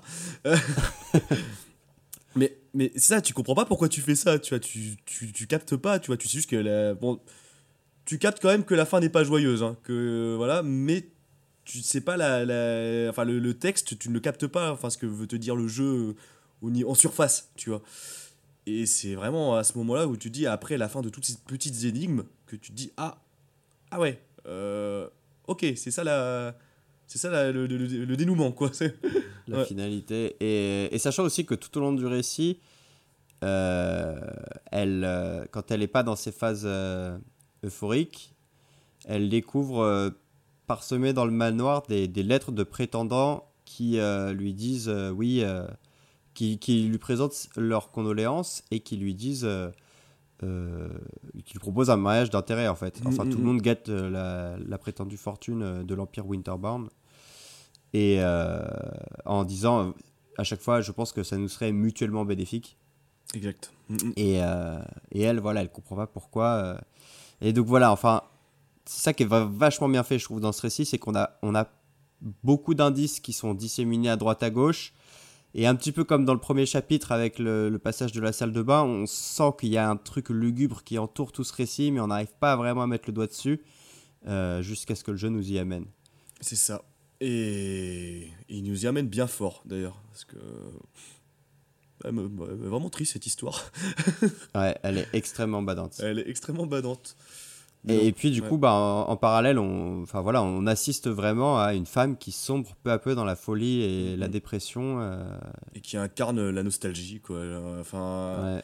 Et ça, c'est magnifié bah, par les animations, parce qu'à un moment donné, tu vois, parce que quand elle réatterrit dans ces phases, tu sais, où elle est, euh, bah, elle est pas bien, tu vois que Mm. son état se dégrade au fur et à mesure. Mm, mm, Euh. Au début, ça va pas, mais bon, encore ok. Et à la fin, ça devient carrément une sorte de furie, tu vois, euh, les cheveux tout entremêlés, qui se tient voûté, etc. Et ça, cette animation, quand tu la vois euh, arriver comme ça, au début, enfin, vers la fin, milieu, enfin, oui, plus ou moins vers la fin, quand tu la vois comme ça, voûtée, et les cheveux totalement dépareillés et tout, enfin, c'est. c'est- En fait, C'est glaçant. c'est glaçant et, et c'est dingue de se dire que ce petit, ces petits bouts de pixels là, ça regorge de vie. Enfin, ça, c'est un personnage qui regorge de vie et de, de rage et de, de désespoir, quoi. C'est Ouais, extrêmement bien ouais, fait. ouais. Comme, voilà. Et d'ailleurs aussi, au fur et à mesure en fait que le récit avance, euh, petit à petit, elle s'efface. Et donc d'où le titre euh, The Slow Vanishing of Lady Winterbourne. Euh, c'est en fait, enfin moi je l'ai compris comme ça, mais c'est sa conscience en fait qui peu à peu s'éteint Mm. au fur et à mesure qu'elle sombre dans la folie. Et enfin wow, ce, ce récit est vraiment empli de plein d'émotions euh, qui nous dépassent. Qui nous dépasse. et tout ça par des petits micro-détails qui font que ce, ce, bah, ce- ce- cela le, le rend inoubliable. Mm. Ouais. Euh, bon, on va parler de la troisième œuvre, hein, qui. Troisième enfin, œuvre. Troisième acte, pardon, troisième acte. hein, Ouais. Comme ça. euh, euh, ouais, lui, il est compliqué. Hein. Lui, il est complexe. Alors, euh, comme on expliquait, c'est donc le docteur Jordan euh, Samuel, euh, Jordan Samuel, pardon, qui qui a recours à un rituel parce que donc il est chirurgien et, il est moqué par ses pairs qui sont racistes envers lui. Parce que être noir dans les années 20, c'est pas cool, surtout aux États-Unis. Ouais. Et, euh, et donc, en fait, il a recours à un rituel. euh, mais juste avant le rituel, euh, on apprend que, en fait, il a effectivement volé quelque chose dans l'hôpital où il travaille. Il a volé euh, bah, de l'opium, je crois. Ouais, c'est ça, ouais. Mm, mm. Et, euh, et il va le donner, en fait, à son voisin qui est souffrant. euh, Ouais, qui, pour, enfin, on sait pas exactement de quoi, mais en tout pour cas. apaiser euh, ses souffrances, ouais. pour apaiser ses souffrances. Et on apprend que son voisin ne passera pas la nuit. Et donc il retourne dans sa chambre faire son rituel. Et en fait, alors, c'est vrai que le, le récit est très compliqué parce qu'il est censé invoquer ce qui s'appelle The. Je crois que c'est The Guardian of the Threshold, donc le gardien du seuil en anglais, Mhm. euh, qui est une entité qui est censée, euh, même ça sait pas vraiment, mais genre lui exaucer ses vœux ou euh, C'est un peu mystérieux, mais lui- ouais, lui, c'est exaucer quelque chose. Enfin, du moins qui lui permettrait Voilà. d'assouvir ses ambitions. Ouais. d'assouvir ses ambitions. Euh, et, et en fait, déjà le rituel en soi, euh, il, se, il se scarifie en fait pour Mhm. pouvoir faire le rituel. Il doit verser de son sang. Et quand il accomplit le rituel, euh, je crois que c'est une porte qui s'ouvre dans son miroir, hein, c'est ça? Totalement, ouais. ouais. Et en fait, il rentre dans cette porte et il atterrit dans une réalité parallèle de, la chambre dans laquelle il est, euh, mais qui est euh, complètement euh, lugubre, complètement sombre. Et là, on retrouve du coup le côté suintant, etc., euh, Lovecraft, que tu décrivais. C'est un peu Avec le une monde à l'envers pour ceux qui, bah, voilà, si vous voulez un peu le parallèle, c'est un peu le monde à l'envers dans Stranger Things, quoi. Tu vois, genre, euh, dans le, si, on Ouais, doit c'est par- si ça, on doit parler ouais. d'un équivalent qui peut parler à beaucoup de gens, ce serait un peu ça, quoi, dans Ouais. Ouais. ce serait un peu le. Ouais, ouais, le Mm. c'est Comment ils disent le, L'Underworld? Non, Le, je sais plus comment ils disent en, en version anglaise. euh, ah ouais, je sais plus. Mais bon, tant ouais, pis, le, tant mo- pis. bah, ce sera le monde à l'envers. Le monde à l'envers. Des choses étranges. le roi Dagobert. Et oui. Et, euh, et en fait, dans, dans sa, sa chambre du monde à l'envers, il y a une créature qui est encastrée dans le mur euh, et qui a l'air souffrante et qui lui marmonne des trucs, mais on comprend pas vraiment quoi. Donc au début, il croit que c'est le gardien, mais euh, bah, il s'avère que non. Et donc, en fait, il continue, il sort et il s'enfonce en fait peu à peu dans les, les tréfonds de cette espèce d'univers euh, Chelou. étrange Ouais. où, où tout, tout suinte, où tout est où tout est immonde et il atterrit dans une bibliothèque avec une créature qui est en train de taper des, des choses sur une machine à écrire Mhm. et euh, il doit faire le tour de la bibliothèque en fait en se guidant par les sons et euh, trouver les livres qui correspondent à sa vie en fait et à travers toute l'exploration de cette bibliothèque en fait il reparcourt toute sa vie tous ses souvenirs de, de quand il était bébé euh, jusqu'à maintenant et il doit tout ramener à la créature qui euh, dévore les bouquins Euh, et une fois qu'il a fait ça est- c'est hyper bizarre vrai, on, dirait, un- ça, on, je sais dirait pas un, si c'est- on dirait un trip sous acide hein, quand on l'explique, mais on dirait- Ouais, c'est vrai. c'est pour ça que si vous nous écoutez et que vous n'avez pas joué au jeu, bah là c'est, enfin c'est dommage. Hein. ouais, c'est, dommage. ouais, hein. ouais. C'est très dommage. Ouais. Et en fait, une fois qu'il a fait tout ça, euh, il, il arrive dans euh, un endroit qui s'appelle. Alors, c'est la chapelle vaillante. Non, attends, j'ai oublié ce que c'est. C'est la chapelle, mais je sais plus quoi. Ouais. La chapelle périlleuse. La chapelle, per- d'accord, ok. Ouais. C'est ça. The Perilous Chapel. Mhm. Chapel Perilous, pardon. Et. Ah, mais attends, il y a même une page Wikipédia en fait dessus. Et oui, en fait, c'est ça. En fait, c'est une chapelle qui apparemment est issue euh, de la légende arthurienne. D'accord, ok. Et euh, c'est censé être un espace à la limite du rêve et de la réalité. Donc là, on est encore là-dedans. Dans lequel un rite de passage visant à tester la pureté spirituelle et le mérite d'un personnage a lieu. Et ce, via une confrontation avec une entité supernaturelle. Cette entité peut être une force extérieure ou bien les démons, peurs, crimes et fardeaux spirituels intérieurs du protagoniste. Ouais, on est pleinement dedans, quoi, par rapport à la description. Et du coup, lieu. on est Ouais. tout. Exactement, parce que en fait, on, nous est- on apprend du coup dans cette chapelle que euh, le docteur Samuels était euh, pendant la Première Guerre mondiale un, un Hellfighter, euh, un Harlem. c'est quoi déjà Harlem Fighters. un Harlem, un Harlem Fighters, et euh, et que en fait, il, il opérait déjà en tant que médecin à l'époque et il n'a jamais pu euh, achever en fait euh, des soldats de son unité qui étaient blessés et qui lui demandaient le le repos. le repos éternel. Et donc, en fait, euh, il, comment dire, il fait face finalement à eux, il finit par leur faire face, et, et il, les, il, les, il les aide à se suicider. Et après ça, Et il se ça, retrouve téléporté. Il se retrouve téléporté euh, dans l'auditorium où avait lieu euh, la, chirurgie au, tout début du récit et dans lequel il se fait moquer par tous ses pairs. Et sauf que cette fois-ci, euh, tout le monde est dans un état complet de décomposition avancée. C'est que des cadavres ambulants en fait qui parlent et il doit prononcer les phrases du rituel. Euh, et donc tu dois, euh, enfin voilà, tu dois retenir les phrases du rituel et, et les prononcer également. Ouais. Et au fur et à mesure, il se scarifie, mais de manière extrêmement violente et il finit par s'ouvrir le bide. Et donc, tu as tous les intestins, etc., qui sortent. Et il se réveille dans sa chambre d'hôtel, enfin, dans, dans sa chambre, euh, pardon, dans- sa chambre. Il y a un autre personnage qui semble être lui et qui porte le masque du bal déjà, et qui en fait, euh, qui en fait le tue. Ouais. Et, euh, et voilà, et qui, qui trouve la lettre sur son lit et puis qui part euh, rejoindre euh, le train. Ouais, ouais, ouais. Et, et, et alors, qu'est-ce que t'as pensé de ce, de ce troisième récit, mon gars? Bah, c'est le plus cryptique des. Enfin, avec le bon la conclusion, euh, donc le dernier acte, c'est. Mais c'est le plus cryptique, cryptique des trois. Euh, je l'ai bien aimé dans la symbolique. Après, j'ai l'impression que j'ai raté quelque chose, mais je l'ai bien aimé dans la symbolique. Mais même là, j'ai rejoué il y a pas longtemps, donc euh, là, là bah, aujourd'hui, je l'ai fini, du coup. euh, mais j'ai toujours du mal à comprendre. Mais en tout cas, j'ai bien aimé l'aspect comment ils ont représenté justement les regrets, la confrontation face au péché, parce qu'en fait, le rituel, Mm. il le dit bien. c'est un truc où si tu as peur, etc., si on sent tes faiblesses, ça ne va pas marcher. Ça ne va pas marcher, etc.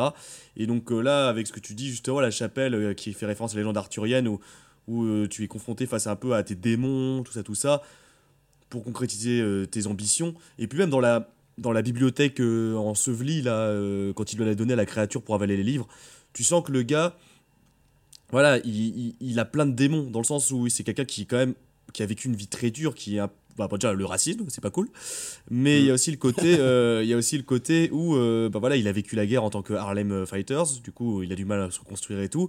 Je crois qu'aussi, on apprend qu'il a laissé sa petite amie de côté pour euh, réussir sa chance à New York, je crois. Euh, du coup, beaucoup de sacrifices chez cet homme qui est bah, euh, qui en vient quand même, je tiens, bah, faut le rappeler quoi, euh, qui, qui en vient quand même à faire un rituel euh, super chelou pour, euh, pour s'en sortir. Donc qui est au bord du désespoir quand même. Donc en fait, on sent tout, et, ça, on sent tout ce désespoir ambiant chez cette personne, ce côté nostalgique aussi, et, et cette rage, cette, cette rage. Et ça, je trouve que la symbolique de cet épisode est magnifique. La deuxième partie, un peu où tu la scène où il y a les étudiants, etc., cadavériques, où ils répètent les phrases du rituel, et après ils retournent dans le monde réel où on sait pas trop, et il se fait buter par son double. J'ai du mal à l'interpréter, et c'est peut-être ça toute la force de ce truc, de cet épisode, c'est qu'en fait il est libre d'interprétation. C'est que voilà, il n'y a pas de solution, et je pense pas qu'il y en a vraiment, il y a vraiment, il y a pas vraiment une bonne ou mauvaise explication. Moi, à titre personnel, je pense qu'effectivement, le double qu'il a tué, bah, c'était un peu le gardien, un peu, enfin, une sorte de gardien, donc ce, à quoi il s'est confronté, et que finalement, euh, dans cette quête initiatique, il s'est rendu compte que, bah oui, il avait peur, qu'il a trop de grosses névroses pour surmonter cette épreuve, et que son double, un peu entre guillemets maléfique, ou je ne sais pas quoi, l'a, enfin, donc son gardien l'a, l'a tué, voilà. Mais ça, j'en suis même pas si sûr, parce qu'il se trouve dans le train, et du coup, euh, voilà. J'aurais du mal à expliquer, mais en tout cas, non, j'ai grainement, enfin, j'ai vraiment bien apprécié cet épisode moins que le deuxième pour les thématiques abordées parce que voilà bah c'est vraiment euh, euh, pas, le deuxième C'est- moins évident, euh, disons que c'est des thématiques qui sont ouais moins directes et moins évidentes ça. que dans le deuxième épisode. et plus méta premier. plus méta ouais, plus métaphysique et puis il y a le côté euh, en fait et puis c'est et puis je pense qu'en fait euh, voilà le, le deuxième parle, parlera plus à la plupart des gens parce qu'il y a l'aspect deuil il y a l'aspect euh, dépression par rapport à la folie etc par rapport à la folie Mm, que peut mm. entraîner euh, la perte d'un proche et tout le Mm. troisième c'est vraiment le racisme la rage le- le- bah, la dépression aussi mais les traumatismes liés à la guerre il parlera moins de gens. Il les thématiques parleront sans doute moins euh, moins à la plupart des gens. Moi j'en fais pas. Enfin Mm, mm, mm. pareillement moi j'ai été moins touché. Mais par contre euh, je l'ai bien aimé. Je l'ai bien aimé parce qu'il est, il est fort. Enfin et puis l'ambiance c'est l'ambiance est là quoi genre. Ouais. euh, Enfin, je veux dire, tu fais quand même la transition d'une ambiance purement Lovecraftienne à effectivement, et là, euh, là, je vois le truc arthurien, à effectivement à une église, enfin une sorte de monastère, construction romane et tout, tu vois. Euh, dans, dans- limite dans, à la- au Avec bord. la, la, la cloche effondrée, enfin euh, les traces des bombardements, les tranchées. Mais ouais, c'est ça. T'es dans un semi, enfin à la, à la frontière entre l'enfer, en- à la frontière entre l'enfer et le paradis. Ça pourrait être, c'est vraiment une scène Ouais. biblique. Euh, c'est vraiment une scène biblique euh, d'apothéose en fait, et de passer à ça à ça. Tu vois que les ambiances, euh, enfin le contraste des deux ambiances, où tu as l'impression de d'être euh, dans les dans les bas fonds et dans les sous-sols à un moment donné, et d'atterrir presque dans les cieux euh, à, deux- à une seconde d'intervalle. C'est superment bien fait. Je pourrais pas Ouais, dire que j'ai compris ouais, totalement le- cet épisode, mais il est bien fait. Enfin, vraiment, euh, ouais. peux pas différent. c'est c'est pareil. j'ai- Moi aussi, il, il reste encore très cryptique. Après, c'est voilà, c'est aussi celui où on voit le plus de, de décors différents, effectivement, Mhm. et où les décors sont assez gigantesques. Euh, parce que sinon, les, les deux, les deux d'avant, ils sont tous dans un lieu qui reste confiné quand même. Euh, pour moi, pour le coup, je l'ai compris un petit peu différemment de toi. Euh, la vision que j'en ai, c'est que quand il est en fait dans la bibliothèque avec le monstre, il, il- il trouve en fait tous ses souvenirs qui composent sa conscience Ouais. et il les offre au monstre qui, euh, qui les dévore en fait.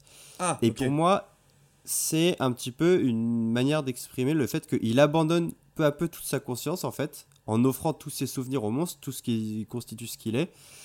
Et dans, dans la chapelle, il fait face à, à son démon intérieur ultime, en fait, un petit peu, euh, qui est euh, Mm. ce- ces soldats qu'il n'est jamais arrivé à tuer de ses propres mains, et il, offre, il leur offre enfin le, le repos éternel. Et, euh, et pour le coup, quand il s'est enfin voilà, débarrassé de, de- de tout ce qui composait son esprit, il ne lui reste plus qu'à se débarrasser de sa chair. Et donc, c'est pour ça qu'on assiste à la fin au rituel où, où il finit par Mm. s'éventrer. Et quand il retourne dans sa chambre, d'ailleurs, le personnage qui l'attend dans sa chambre, qui a l'air d'être lui en fait, dit à The Hollow One, donc euh, l'être vide, euh, et il le tue. Et pour moi, en fait, ouais, voilà, c'est vraiment une métaphore de, il s'est débarrassé de sa chair et il s'est débarrassé de son esprit euh, Hmm. à travers ce rituel. Mais finalement, bah, il est mort en fait. tout Il est mort, ouais. ouais, au final, frérot, je sais pas ce que t'as fait, Au mais final- ça a merdé. Ça... Au final, est-ce que, est que le rituel était juste euh, Un suicide un- une arnaque, enfin ou un suicide, suicide. ou on sait pas, ouais, on sait pas. Que- ah, mais vrai que par contre, ton interprétation est intéressante parce que t'as vraiment le côté abandon d'humanité, finalement, derrière. Où, euh, c'est vraiment lié à ça, le côté souvenir avalé, le côté de faire quelque chose qu'il a pas pu faire, parce que ça aussi, c'est être humain de pas pouvoir achever des gens. euh, bon, euh, pas tout le monde serait capable de le faire. Mais du Mm. coup, il y a presque un abandon. Ouais, ça que j'ai- j'aime bien ton interprétation parce qu'elle est encore plus poétique, euh, je trouve. Ouais, ouais. Enfin, elle est très poétique. Et, et je le vois vraiment à la fin comme, euh, comme un suicide parce que euh, Mm. c'est. Enfin bon, et, et ça va nous amener au quatrième chapitre parce que voilà, une fois qu'on a fait les trois histoires, on, on comprend que tous les personnages connaissent plus ou moins la même fin. Et bah, le dernier chapitre, on se retrouve dans le train qui est toujours en Asie centrale. Euh, même si euh, je- on en vient à avoir certains doutes sur ce train en Asie centrale, qui, je sais pas ce que c'est quoi. Bref, mais bon, euh, voilà, du coup, euh, on assiste à un dialogue entre le personnage à tête de mort et un autre personnage atypique qui lui porte, enfin, une tête de flamme, voilà, qui est une tête engouffrée dans une flamme verte. Enfin, qui a vraiment l'air, lui, pour le coup, d'être un démon. C'est ça, ou un gardien de je sais pas quoi de l'au-delà, un truc un comme gardien. ça. Ouais, Ouais. ouais. Et du coup, ils échangent, euh, ils échangent. euh, L'autre, euh, enfin le, le personnage à tête de flamme reproche au personnage à tête de mort de dialoguer, de trop dialoguer avec les humains et euh, Le personnage de tête de mort qui s'appelle Leila d'ailleurs. Leila, ah Leila, ouais donc c'est une femme en fait, ça d'accord. Euh, ouais, c'est une femme, ouais. Donc, La mort, ouais, ouais, bon oui. L-A-Y-L-A-H, et- L-A-H, pardon. Et Alors j'ai fait des petites recherches rapidement, mais apparemment ce serait dans la religion juive un des anges. Euh, mais j'avoue, j'ai, enfin c'est un ange. J'ai pas trop, euh, j'ai pas fait plus de recherches que ça, mais il y a peut-être aussi potentiellement un sens un peu à chercher par rapport à, ce- à ce prénom. Un peu enfin entre guillemets biblique, enfin religieux. Hmm, ok. Ouais, ouais. Et du coup, euh, les deux, enfin donc le personnage à tête de flamme discute avec Leila et lui dit bah, ne, ne discute pas trop avec les humains, c'est interdit, tu ne devrais pas faire ça, etc. Tatatac. Et en fait, on apprend que les trois humains avec qui et, euh, Leila a discuté, donc sont tous les trois morts, on présume, bah, même pas on présume, mais ils sont morts en se suicidant. Et du coup, le gars à tête de flamme lui dit mais c'est bizarre, il ne devrait pas être là, il devrait être à l'arrière du train. Euh, et, et après, là, on comprend. Enfin, et après, le personnage à tête de flamme comprend que Leila leur a donné à tous les trois expressément des invitations, donc le masque et la petite enveloppe qu'on voit à chaque, à chaque fin de chaque acte, et que donc elle a permis en gros à ces trois personnes un peu de gruger le système pour pas qu'elles se retrouvent à, dans, à l'arrière du train, mais à cette place apparemment qui est plus favorable pour euh, les âmes égarées, enfin pour les âmes euh, passées dans l'au-delà.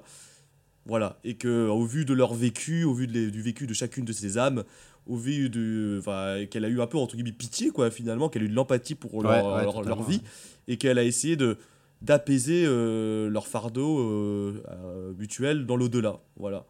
Parce qu'il y a une petite phrase où elle dit justement, je crois, euh, oui, euh, quitte à purger ses péchés, nanana, je sais plus, sur euh, lors de 140 000 années ou je sais pas quoi. euh, Enfin, euh, voilà, quitte à, voilà, à- chercher la rédemption, autant que ce soit dans de bonnes conditions, quoi, en Mm, gros, mm, un truc mm. comme ça. Donc en fait, c'est ça, c'est qu'en fait, on apprend qu'en fait, t'as plusieurs strates dans le train qui représentent, bah là, euh, on, on imagine euh, la vie après la mort, ou du moins peut-être le passage de la, de la vie à la mort, et que en fait, chaque personne est, est graduée, on pense, en fonction de, de comment il a fini sa vie. Et apparemment, le suicide, ça a pas l'air dingue.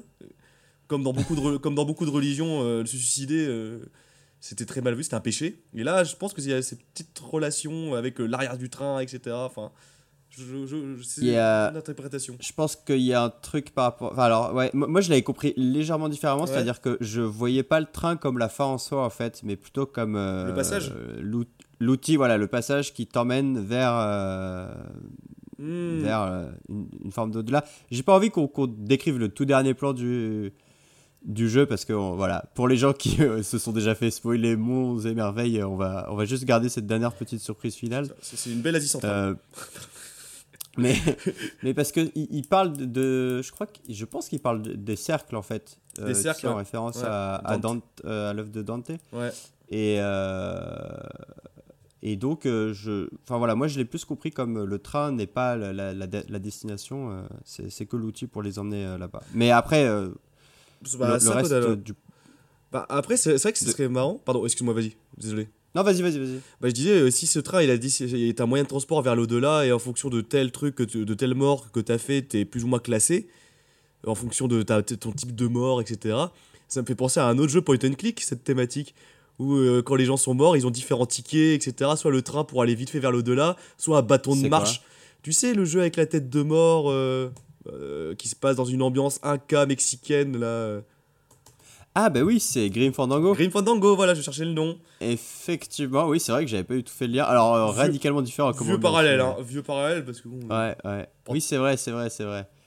Bah oui, bien vu. Mais ce côté. bien vu l'artiste. Mais tu vois, ça me fait penser un petit peu à ça si c'est euh, ce côté transport. C'est vrai. euh, Et d'ailleurs, euh, Grim Fandango, qui je crois est sur notre liste, non, de Reco ou pas? Totalement. Mais il faudrait finir pour ça. Et finir Grim Fandango et cette forêt pourrie là, ça me. On va. Ça, ça m'enchante pas. Parce que là, euh, ouais. on- ça va venir, ça va venir. ça va venir. ouais. Euh, Mais donc voilà, enfin après, l'idée reste la même parce que, bah effectivement, dans, dans ce que décrit Dante, t'as as les neuf cercles, je crois, euh, et, et le suicide, c'est euh, un des Ah, pires en pire, fait. euh. ouais.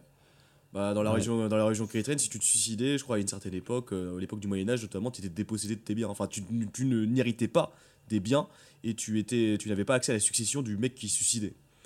Du coup, Ah ouais, ce qui montrait, euh, parce qu'elle a été appliquée dans beaucoup de royaumes à l'époque, dans beaucoup d'États même, et du coup, ce qui montrait en fait euh, le côté infamant euh, du suicide, quoi, ce qui était, ce qui était la- Mm, mm, vraiment la mm, mm. pire mort euh, jusqu'à manière dans de- beaucoup de sociétés, quoi. C'était déshonorant, quoi. Un proche qui suicidait, c'était perçu comme une forme de lâcheté, une haine. en- Enfin, Dieu a donné la vie, c'est Dieu qui la reprend. C'est une insulte envers le, le créateur de, de suicider, quoi, en gros. Bon voilà, retenez bien ça les enfants. Vous vous suicidez pas. Et alors, donc voilà, maintenant qu'on a bien détaillé un petit peu toutes les histoires, moi il y a aussi un autre point positif du coup, euh, c'est, je trouve ça vraiment intéressant qu'en fait chaque œuvre, enfin chaque tableau euh, correspond à un stigmate différent Mm. dans ces années 20. Euh, le premier, ce serait euh, l'homophobie.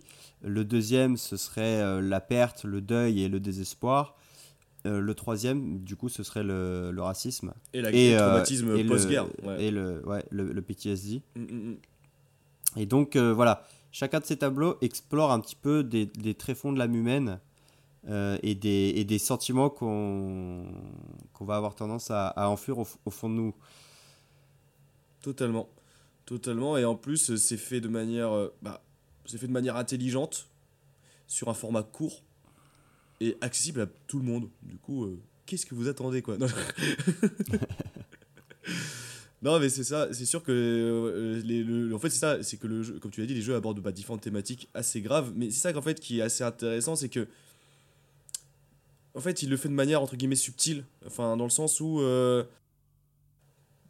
sans dire ça fait réfléchir, tu vois, genre c'est juste que dans la manière de faire, et vu que c'est vraiment l'accent sur les détails qui va jouer et sur et qui invite le joueur à aller plus loin Et c'est le jeu qui prend vraiment par la main le joueur et qui lui dit creuse un peu et mène ton enquête et tire tes propres conclusions.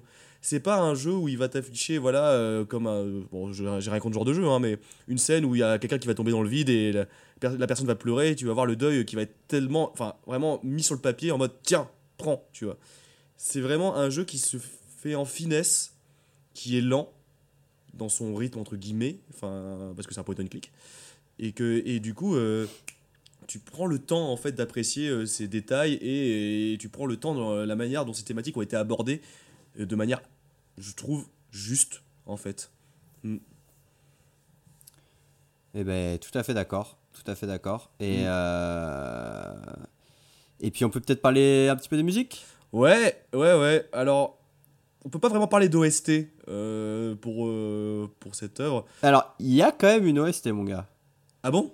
Il y a quand même une OST euh, que j'ai. Alors, je parlais tout à l'heure du.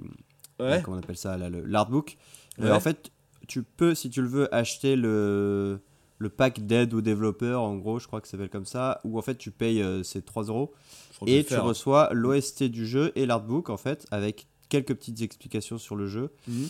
Et donc pour le podcast, je l'ai acheté. Et donc tu as quand même une OST parce que tu as quand même quelques tracks qui ont été composés par euh, Laura Hunt pour le jeu. D'accord. Donc, t'as quand même une petite OST euh, qui est derrière. Ok, Ouais. ok. Bon, bah, on peut quand même parler d'OST alors, dans ce cas-là. Mais effectivement, la plupart des musiques quand même qu'on entend euh, principalement dans le jeu, c'est des musiques donc libres de droit qui sont, bah, qui sont de la musique classique euh, au sens large. Tu as de la musique classique, Et mais tu as aussi euh, certains classiques euh, des années 20. Enfin, années des, 20, des musiques connues des années C'est 20. vrai, euh, ouais. nou- nou- nou- la musique sur New York, c'est ça notamment. euh, Notamment, ouais. ouais. Mais du coup, ouais, t'as des compositeurs, et t'as un de mes compositeurs préférés, enfin qui a fait une musique, la musique classique que je préfère au monde, c'est Fritz Kreisler, et c'est le thème principal, c'est Liebeslide. Le, f- le- le- la musique que t'entends dans le train, par exemple, c'est ça? Dans le train, ouais. ouais Et cette musique, j'adore cette musique parce qu'elle a été reprise par Rachmaninoff. Euh, et euh, c'est- franchement, honnêtement, c'est, je le dis, hein, c'est, et quand je l'ai entendu, quand j'ai commencé à jouer au jeu, j'étais en mode. C'est un bon jeu, enfin, parce que rien qu'entendre cette musique, ça, ça me fait des émotions. Ouais. C'est vraiment Ouais. littéralement ma musique préférée. C'est euh, en- en- dans le genre classique. hein. Du coup. Ah oui, carrément, ok.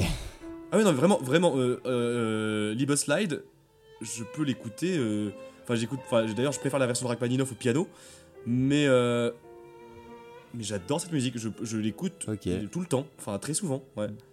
Putain, mais je savais pas, gros. Donc euh, le jeu est vraiment tombé pile euh, sur euh, ce que tu kiffes. Honnêtement, ouais. Quand j'ai entendu, je fais. euh, Enfin, je fais. attends, mais c'est quand même incroyable. J'entends ça, je fais. Mais c'est ma musique préférée. Bref. Et du coup, ouais, non, vraiment, c'est ça en fait. T'as des d'autres compositeurs, t'as Dvorak, je crois, t'as le compositeur italien Verdi. T'as Verdi. Pour les opéras. Euh, Tu as bah, Satie, évidemment, Oui, pour tout le chapitre euh, avec euh, Lady Winterbourne. Tim Winterbourne. Et bah, du coup, en fait, en fait, les musiques en elles-mêmes, bon, euh, qu'on les aime ou qu'on les aime pas, c'est pas la question, mais que, en fait, bah, ça, c'est qu'elles sont bien utilisées. En fait, elles sont très bien utilisées. Et c'est ça que je trouve vraiment puissant avec le jeu, c'est que tu les entends les premières secondes, tu fais ah c'est ça, et en fait c'est là la puissance du jeu, c'est qu'au bout d'un moment le jeu parvient à te faire oublier que tu écoutes ces musiques connues, et ça devient vraiment les musiques du jeu en fait. Ouais, ouais, ah ouais, ça c'est, ouais, je suis totalement d'accord. Et, Et ça, ça- pour moi ça en dit long sur à quel point le, le jeu arrive à développer une ambiance qui enveloppe le spectateur, parce que ouais tu finis par ignorer que c'est c'est- Mm, mm. des trucs qui ont été chopés à l'extérieur. pas totalement et qui pourrait euh, enfin ça oui c'est ça et que en fait euh, comme tu dis l'ambiance surpasse enfin c'est pas qu'il surpasse c'est pas la question mais fait tellement bien le taf et accompagne tellement bien les musiques aussi c'est que bah t'as l'impression que c'est une œuvre entre guillemets complète quoi ouais ouais je suis d'accord je suis d'accord bon Totalement. les musiques sont folles et bien utilisées donc euh, Et puis euh, aussi le sound design. ah ouais ça oui ça c'est sûr Mm, Le mm. sound design, euh, dans le premier chapitre, je trouve le. Alors, tout a été récupéré sur. Alors, non, pas tout, mais en gros, c'est sur des bibliothèques pareilles de, de sons gratuits. Mhm. Euh, je sais pas si tu sais, mais il y a la BBC qui a mis en ligne il y a 4-5 ans euh, son énorme bibliothèque de sons, en fait. Et tout est utilisable en, en libre de droit. ok Et euh, donc, il y a une partie des sons qui a été chopée là-dedans. Tant stylé enfin c'est sais pas qui s'est fait ça Et- Ouais, c'est super chouette. ouais Et euh, bah voilà, pour tous les créateurs qui nous écoutent éventuellement. Mm, mm. De ouf Et donc, en fait, dans le jeu, je trouve que tu as vraiment aussi un gros travail qui est euh, fait sur le sound design. Dans le premier chapitre, tu as vraiment les bruits de la rue euh, qui, sont, euh, qui emplissent les trois quarts du chapitre et après l'instant fatidique, tout s'arrête, tout est silencieux et donc tu as un beau Mhm. contraste qui naît. euh, dans l'épisode 2, c'est le son de la pluie surtout qui est, qui est magnifique. Et dans l'épisode 3, c'est, euh, bah, je trouve vraiment que tu sais, quand tu es dans, dans la bibliothèque et que tu te déplaces et plus tu te rapproches du bouquin que tu es censé consulter, plus tu as un bruit en rapport avec euh, Ouais. le souvenir que tu es censé euh, débloquer. Mm, mm, mm. Donc vraiment, ouais, le travail de sound design est aussi euh, balèze à, à cette échelle de jeu indépendant. C'est ça. Et en plus, ils utilisent bien, en fait, bah, comme tu l'as dit, les coupures, les contrastes entre le, le plein bruit et le silence le plus complet. Tu as parlé de Rome dans son effervescence et le côté paf, hop, quand c'est plus, ça devient plus grave, euh, ou quand tu rentres dans la salle de bain, la musique s'éteint. Mais pareil, effectivement, avec la scène de la bibliothèque, où tu vois, par exemple, t'as, euh, t'as, euh, quand il transporte le livre, où il y a les scènes de guerre, tu entends les bombardements, etc. Et quand il le donne à la créature, paf, hop, ça se coupe. Pareil, à un moment donné, il prend un livre où tu as Liebe Slide qui est joué. Il va prendre le livre et paf, il va donner à la créature, paf, la musique se coupe. En fait, et ça qui est bien fait, c'est bien timé, c'est que. C'est que. Bah. Je pense que les deux personnes qui ont créé le jeu connaissent bien un peu les réactions humaines, tu vois, dans le sens où. euh, même enfin, les joueurs, mais plus généralement les humains, dans le sens où. À tel moment, si on fait ça, quelle réaction va avoir l'humain Quelle réaction il va percevoir dans l'ambiance par rapport au décor et tout Et ça, ils l'ont très bien compris que c'est bête, hein, c'est peut-être basique, mais en vrai, euh, beaucoup de jeux ne le font pas forcément. hein. donc, il faut, le souligner. C'est que le côté, oui, effectivement, si on met une musique un peu joyeuse et tout, enfin, joyeuse. Si on met une musique qui fait une ambiance, un truc comme ça, et si on la coupe maintenant, à tel moment, et si on met tel son en même temps, ça va créer une émotion, de la peur, de la nostalgie, etc. Ça, ils l'ont extrêmement bien compris. Et c'est pour ça que c'est fait en subtilité, quoi. Et c'est euh, très très bien. C'est excellent. En fait, pour moi, euh, voilà, une des principales qualités, et je pense que je m'arrêterai là après, Mm. c'est euh, ce truc où le jeu est très court, mais du coup il est très condensé et tout, que ce soit des graphismes ou du son, est millimétré euh, au pixel près euh, pour te délivrer la meilleure expérience en fait. Ouais. Et tu comprends pourquoi. euh, Enfin, et en plus, voilà, ils sont juste deux. euh, c'est- incroyable de perfection.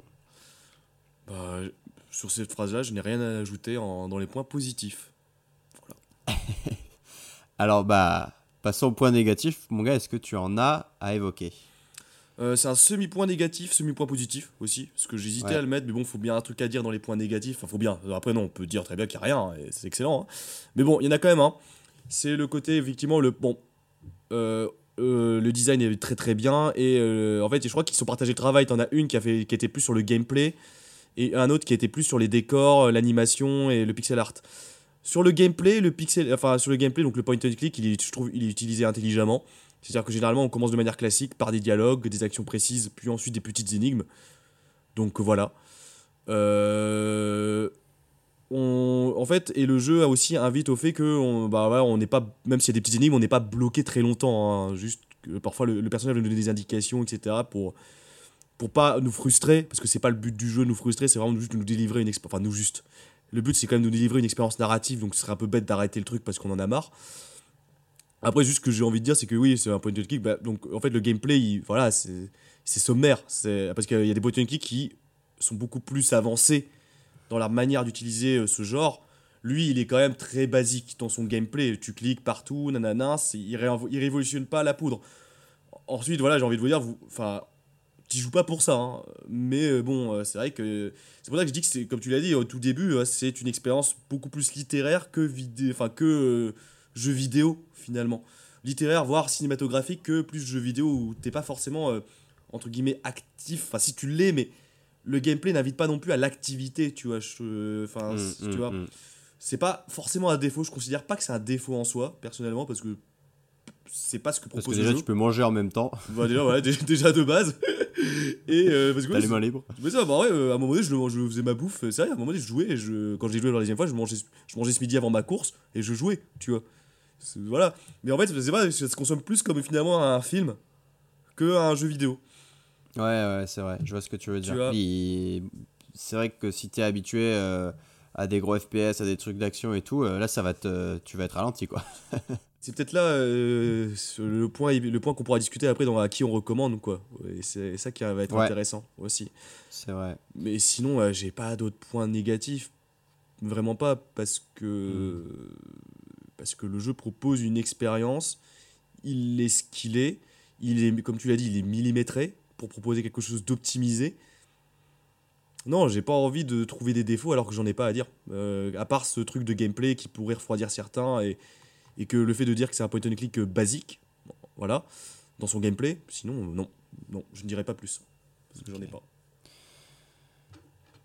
Et toi, mon Jules? Eh ben, écoute Coco, euh, moi j'en ai deux quand même à évoquer, Ouais. euh, qui sont encore une fois euh, relatifs. hein, mais le premier, c'est que le pixel art a beau être magnifique, ça m'est arrivé parfois d'avoir du mal à discerner certains éléments.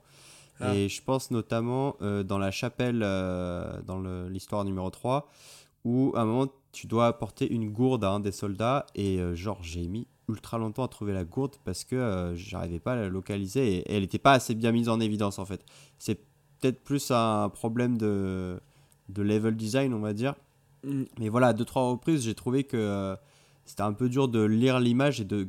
Quand tu dois trouver un, un objet qui a une petite taille, notamment, euh, comme c'est des pixels, bah forcément, c'est. Pas. ouais, ça saute pas aux yeux. Mais bon, ça c'est très relatif. Le, le vrai défaut, entre guillemets, enfin, que j'ai envie d'aborder, c'est le fait que euh, quand j'ai abordé le jeu, en fait, donc tu as vraiment. euh, on te dit il y a quatre histoires, et puis sur le, le menu principal, tu as les quatre masques, donc tu t'attends vraiment à, Mm. voilà, à, à vivre euh, quatre histoires. Et au final, c'est plus deux histoires et demie, trois histoires que quatre vrais scénarios bien développés pour chaque personnage. Euh, et sur ça, j'ai été un petit peu déçu parce que, bah, en fait, c'est tellement bien que j'en aurais voulu Ouais. plus, quoi. Bien sûr. Et donc quand, je vois, ah, je me dis, ah, on passe à la dernière histoire, il y a le dernier chapitre et tout, et en fait c'est juste une forme d'épilogue Ouais. qui, qui dure quelques minutes. Euh, j'ai été un petit peu, euh, j'étais un petit peu déçu. Je, je comprends. Ouais. Mais euh, voilà, on, on peut dire tous les défauts qu'on veut, il faut pas oublier, il faut garder à l'esprit que ça reste un putain de jeu gratuit Et de deux personnes, du coup. euh, et, et de deux personnes. ouais. Euh, donc, euh, écoute, franchement, ils font ce qu'ils veulent. Enfin, je veux dire, c'est, ils le donnent aux gens. Donc, à, à partir de là, Ouais, ça. Et en plus, c'est. Qui est-on pour, C'est ça. plus- et en plus, c'est une expérience qualitative et narrative que, on- que vous n'avez sans doute pas vue depuis longtemps dans le, média qu'est le jeu vidéo. Du coup. C'est ça. Et, et d'ailleurs, ça me ramène à ce que j'avais dit pour le teaser dans l'épisode précédent. Est-ce que maintenant tu vois un peu mieux pourquoi euh, le, test que j'avais lu, le mec disait euh, oui, euh, j'ai joué à tous les gros jeux AAA de, de cette année 2021, mais finalement, ma meilleure expérience, ça aura probablement été If on a Winter's Night for Travelers. Ah bah, je comprends très bien, je comprends très bien, et ça fait la bonne transition sur le à qui on recommande et euh, dis- cette discussion qu'on peut avoir sur les AAA actuels, Yes. enfin, qu'on a déjà fait d'ailleurs avec euh, Shadow of the Colossus, mais on va recracher sur euh, la tendance actuelle des jeux vidéo. bah ouais, bah, en fait je rejoins totalement ce qu'a dit ce, ce gars, parce que l'histoire m'a marqué, les personnages m'ont marqué et m'ont semblé, enfin m'ont attaché, enfin euh, j'ai ressenti de l'empathie pour eux. Et c'est une femme, la testeuse, pardon. Et la tesseuse, euh, oui, euh, bon, J'ai oublié son nom, mais c'était une femme. Bah, à toi, femme. Tu as mon respect. Non, mais je comprends tellement parce que. bah, en fait, c'est- bête, mais là, actuellement, enfin, j'ai essayé de jouer à Hogwarts Legacy. Ah oui, ok. Ouais, j'ai essayé. J'ai- Je l'ai téléchargé et tout. euh, J'ai commencé à Tu l'attendais en plus, toi euh, Je, je- je l'attendais grandement, j'avais, j'ai- et- etc. Et en vrai, bon, c'est des jeux- en fait, voilà, ce jeu fait vraiment est vraiment unique en son genre. Alors certes, c'est un jeu indépendant, etc. tatatac. Les jeux indépendants ont tendance à durer moins longtemps, mais il sort dans un, dans un actuellement dans un, dans un monde, euh, enfin dans le monde industriel qu'est le jeu vidéo aujourd'hui, où euh, on, on associe qualité à nombre d'heures jouées. Parce qu'il y a un aspect rentabilité aussi, parce qu'on se dit, purée, euh, maintenant les jeux sur PS5 euh, ils coûtent 70-80 euros. Est-ce que je préfère acheter un, un jeu PS5 70-80 euros, euh, je sais pas, en l'occurrence, qui fait euh, 100 heures de jeu nanana, dans un monde ouvert gigantesque, ou est-ce que je préfère acheter un petit jeu, alors peut-être à 20-30 euros, mais qui dure 5 heures? Mais par contre qui nous propose une expérience riche L'humain euh, psychologiquement c'est normal, l'humain va avoir un, réflexe de rentabilité, il va se dire bah oui bah diviser 70 euros par 100 heures de jeu, ça m'en fait plus que nanana que le petit jeu nanana en l'occurrence qui durera moins longtemps mais qui euh, est à 30 euros. Sauf que bah là en l'occurrence ce jeu il est vraiment va vraiment en contre-courant parce qu'en plus il est gratuit et il dure 2 heures et il propose un truc riche. Et du coup, ça, pour ça, je l'applaudis en fait. Je l'applaudis énormément parce que quand je vais revenir sur Hogwarts Legacy. Hogwarts Legacy, c'est des centaines d'heures de jeu dans un monde ouvert. Alors, le monde ouvert est magnifique, le gameplay est cool, sauf que j'ai vraiment du mal actuellement à y jouer et à vouloir le finir, à le finir, parce que encore, j'en ai marre de voir un monde ouvert, effectivement, mais où la narration est un peu mise en arrière-plan. Alors, il y a certes des bonnes idées, mais c'est mal amené, c'est long le monde ouvert dessert la narration dans le sens où tu as l'impression que c'est rallongé et que du coup ça met un rythme pauvre au jeu. Et du coup, à force de vouloir plaire à tout le monde et à toucher à tout et n'importe quoi à travers le monde ouvert, bah tu finis par plus plaire à personne ou et c'est ça le problème actuellement et ça je sais Hogwarts Legacy. Bon, en l'occurrence, il a l'air de plaire quand même Hogwarts Legacy. En l'occurrence, tu finis par plus plaire à, à Timothée de Lobel. Timothée de Lobel, ouais, effectivement. Hogwarts Legacy, il plaît, mais oui, mais parce que en fait, mais moi ça je me dis c'est que Hogwarts Legacy il plaît et en vrai parce que il y a des bonnes choses dans Hogwarts Legacy. Hein. Le gameplay Mm, est sympa, il y a des trucs, l'histoire est cool. Euh, Il y a des trucs, il y a des trucs cool et osés dans l'histoire qui m'intéressent. Il y a même des choix de quêtes secondaires qui sont excellents. Mais en fait, tout ça est bouffé par le monde ouvert. C'est con, hein, mais euh, c'est c'est qui révolutionne rien, ce monde. C'est que euh, c'est un monde ouvert pour être un monde ouvert. C'est un X Assassin's Creed, c'est un X Ubisoft, c'est un X... euh, bon non, GTA c'est autre chose. Euh, GTA ça va. Euh, mais c'est encore un autre truc en plus. Et s'il y avait... C'est un copie-colle. C'est un copie-colle, ouais. Et s'il n'y avait pas, Ouais. j'allais dire, le vernis Harry Potter, effectivement, euh, ça, ça- ça aurait été, euh, ça aurait été autre chose, quoi. Mais comme n'importe quoi d'autre. Et au-delà du monde ouvert, en vrai, bon, sans- en- en- si on parle autre chose que du monde ouvert, bah.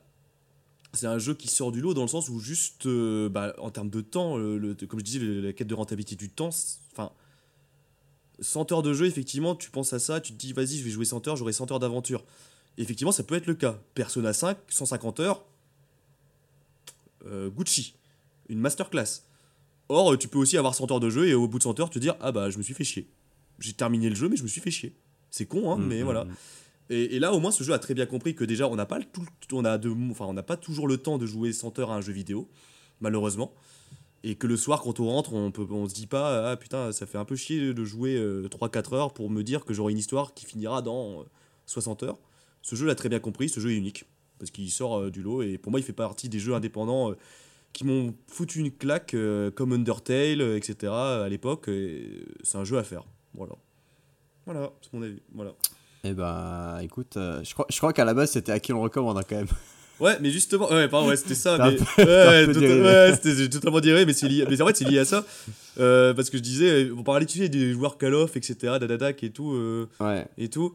Bah, euh, bah en vrai, enfin, voilà, à qui je le recommande Moi personnellement, je le recommande à, à- bah, littéralement à tout le monde en fait, même des gens qui jouent pas aux jeux vidéo, c'est ça qui est important.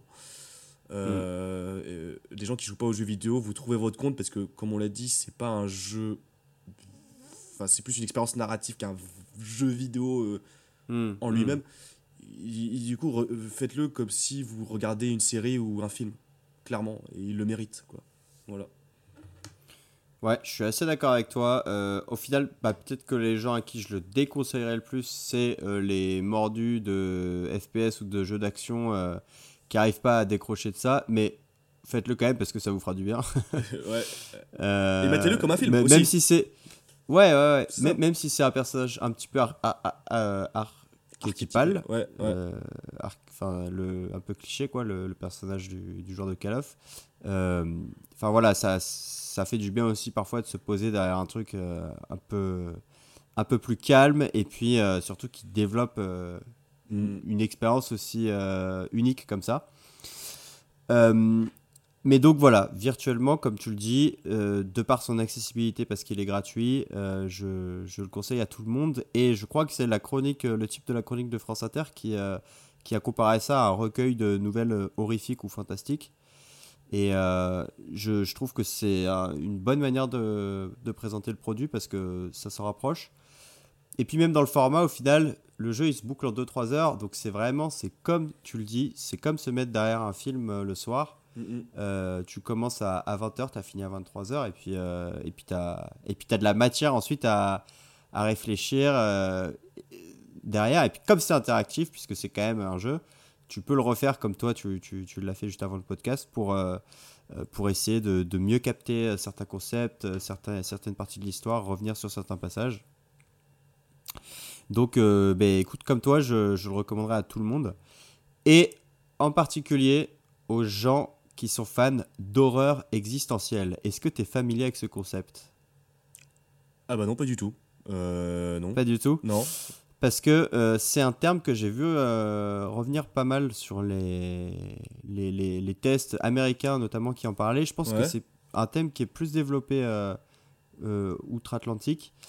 L'horreur existentielle, c'est un concept avec lequel j'ai été familiarisé notamment avec ce jeu, mhm. qui est assez intéressant.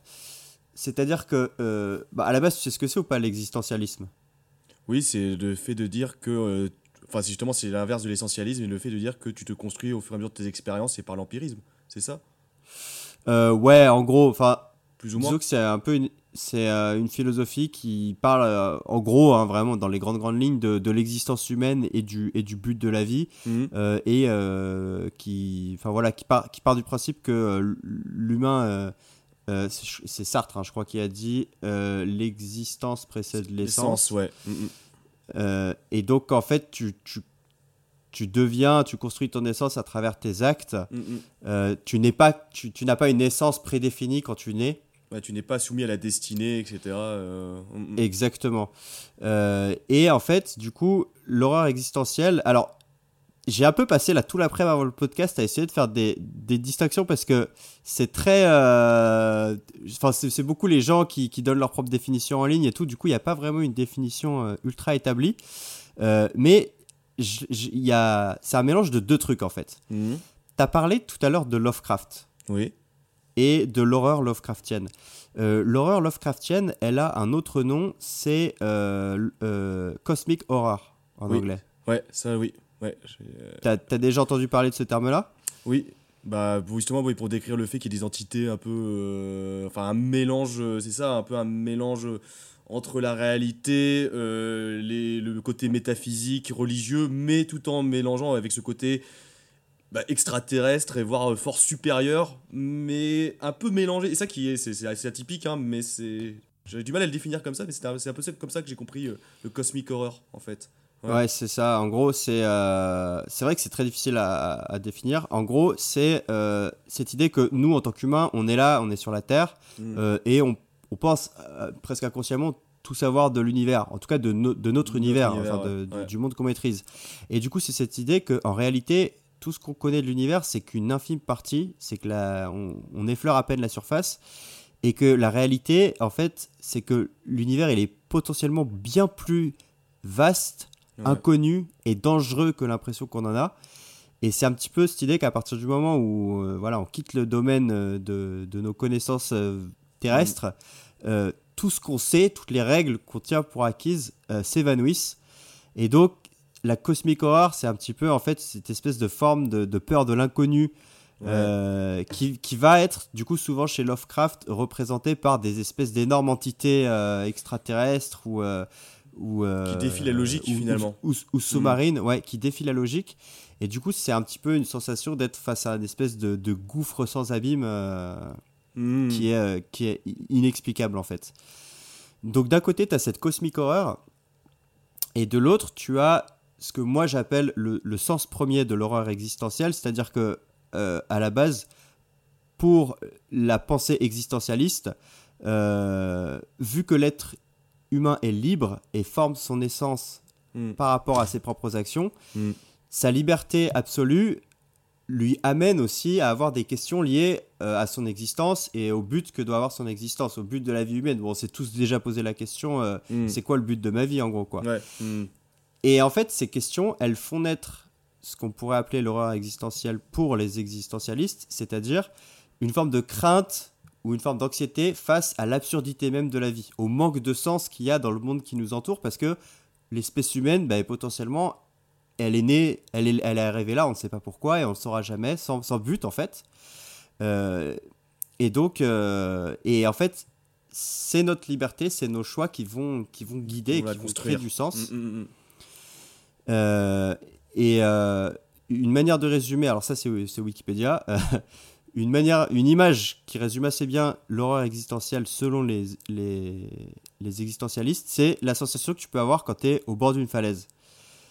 Parce que tu regardes au fond de la falaise et tu as l'impression que tu es attiré dans le vide.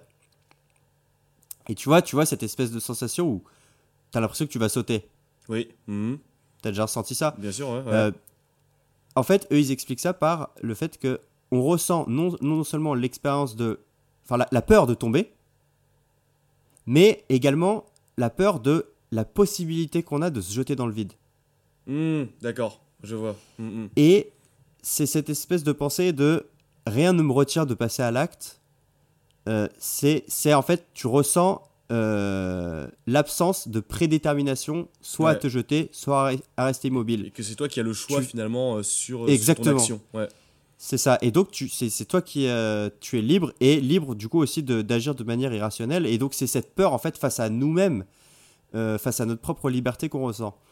D'accord. Et ça m'amène donc ces deux, ces deux définitions combinées à ce que j'appellerais l'horreur existentielle 2.0, c'est-à-dire euh, la manière dont on, appelle horreur existentielle pour parler notamment de If on a Winter's Night for Travelers, c'est ce mélange entre euh, la cosmic horror et l'horreur existentielle euh, des, philosophes.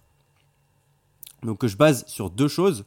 C'est la première, le fait de ne pas pouvoir expliquer l'existence de l'homme sur Terre euh, et le fait qu'on est complètement seul et isolé dans l'expérience qu'on a de l'univers et, et- et de notre existence et que on a une liberté totale de choisir et, euh, et d'assumer les conséquences de nos actes.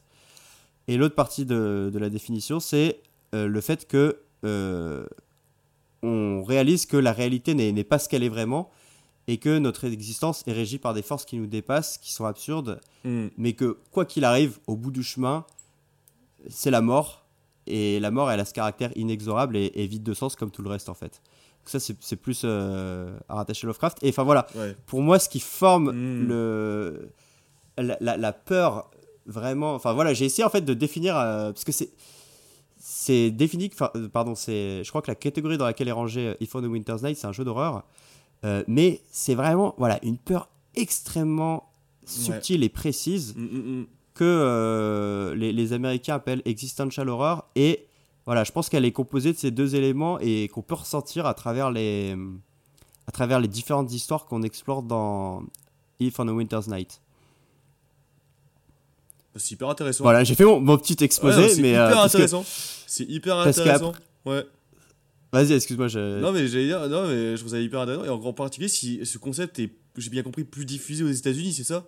Euh... Bah, enfin, en tout cas, il y, a- il y a plein. Enfin, disons que sur les tests ou sur les blogs de gens qui parlent du jeu, c'est un terme qui revient souvent. Ok. Euh, et donc, j'ai- il y a aussi quand les gens parlent de Lovecraft, etc. Mais j'ai pas l'impression qu'il y ait une définition très formée et très précise du terme. Chacun met un petit peu ce qu'il veut à sa sauce euh, derrière.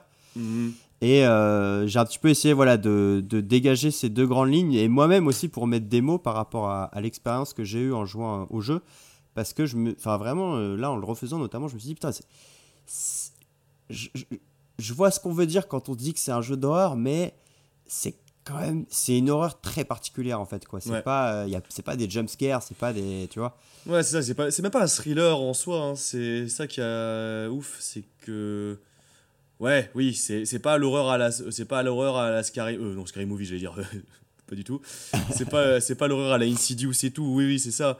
C'est Ah, C'est mais c'est une forme d'horreur C'est introspective, où tu ouais. es, mis, t'es mis face à ta propre existence, à, euh, à explorer, enfin à essayer d'explorer ton subconscient et Mhm. les, les monstres qui peuvent s'y cacher, euh, et, à, et, à, et à finalement à, pas, à, à réaliser que tu comprends pas grand chose Pas au monde et ouais. que ce monde lui-même il est absurde en fait. Mhm, quoi. Enfin mhm. voilà.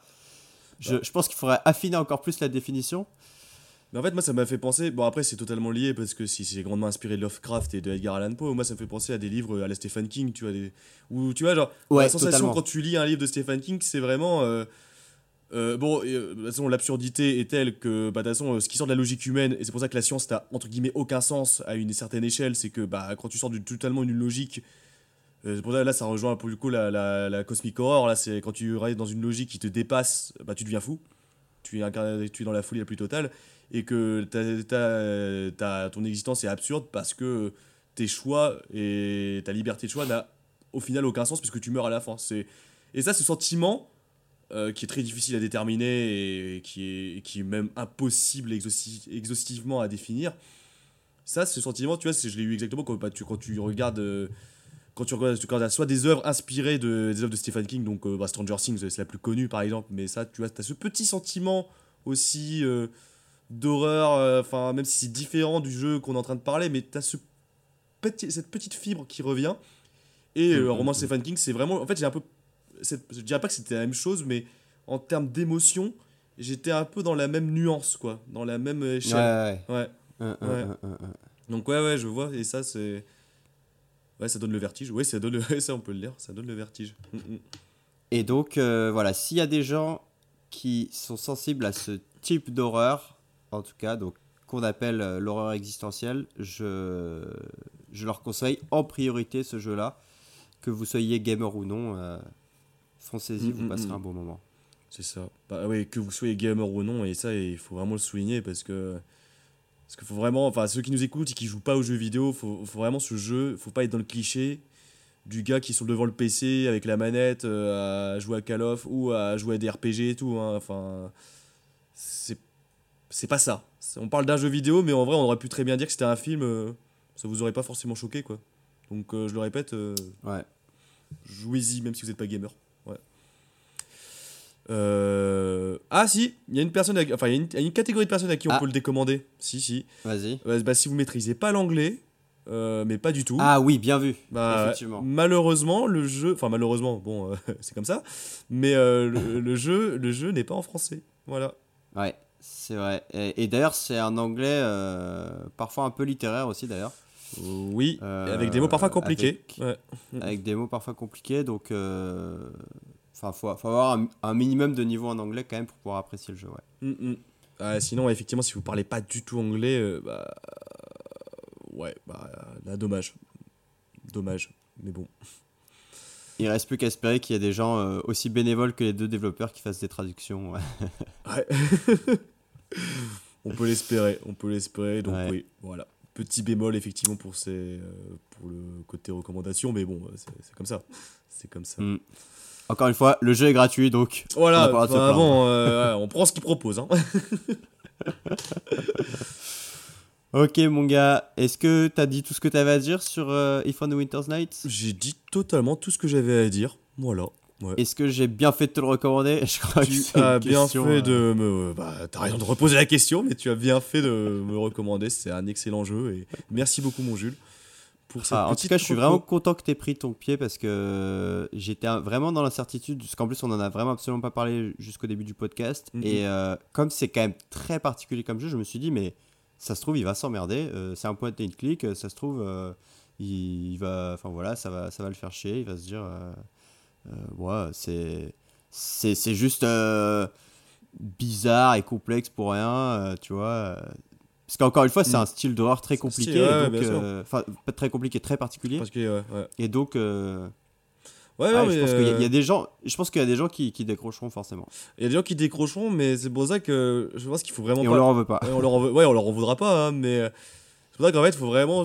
Quand tu, moi, je me suis. Enfin, c'est pour ça que je, je me suis mis vraiment en tête que c'était pas un jeu vidéo. Enfin, quand je. Et ça, je pense, si tu t'attends à un truc où tu, tu vas avoir ta dopamine, effectivement, où tu vas euh, euh, faire piou piou piou piou, etc., tu vas genre avoir de la musique, etc. Enfin, des trucs, voilà, ce qui est tout aussi plaisant dans un jeu Mm. vidéo, quand c'est bien fait, c'est trop cool. Mais Mm, mm. faut pas s'attendre à ça quoi et non non je ça m'a bien plu parce que euh, enfin je l'ai envisagé pas comme tel aussi c'était pas un jeu vidéo tu vois dans ma tête quand je le faisais euh, comme je te dis je je bouffais en même temps souvent du coup euh, je, Mm, mm, mm. je l'ai vraiment envisagé ça comme une expér- une expérience plus enfin narrative plus qu'un jeu ouais Mm, mm, mm, mm. et ouais parce qu'effectivement si tu si à un jeu bah ouais tu peux décrocher facilement ouais tu peux décrocher Ouais, ouais. facilement mais en fait comme Et je pense que ouais, e- Mm. expérience narrative, ça résume bien le. Bah, le truc, le, Le genre, contenu. le contenu, ouais. Mais ouais. Mais bon, euh... non, non, vraiment, non, non, j'ai bien kiffé et, et ça m'a bien plu. Ça ça m'a bien plu. Est-ce que euh, tu peux nous dire, est-ce que est-ce qu'on se lance sur euh, le, le prochain sujet? Est-ce qu'on fait le jeu des trois mots? Pour le mois de juin? Pour le mois de juin ouais. Est-ce qu'on fait le jeu des trois mots ou est-ce qu'on essaie de le, de, de le résumer comme on a fait un peu pour les quelques épisodes? Euh, Alors, euh, perso, je pense qu'il y a un moyen plus simple de le teaser sans dire ce que c'est, et c'est la raison pour laquelle on l'a choisi. Ah oui, totalement. C'est qu'il y a une, euh, il y a une, un prochaine, comment le dire sans trop euh, quand même. euh, Il y a une, il y a une grosse sortie? Ouais, il y a une En grosse, juin? il y a une grosse sortie en juin qui est fortement attendue par la communauté de gamers d'une saga. Oui, ça reste un jeu pour le coup. Oui, ça on reste enchaîne jeu. les jeux là. Ça reste un jeu, ouais. Mais euh, totalement différent. Mais euh, voilà, qui, voilà, il y a un jeu en juin qui va sortir d'une saga assez connue. Euh, et on va faire sans doute, enfin non, mais pas sans doute, on va faire un jeu de cette saga. tu l'as dit avec une voix tellement blasée, mon gars. Ah ouais, non, mais j'avais pas quoi dire d'autre. Là, comment le dire sans spoiler euh, Voilà.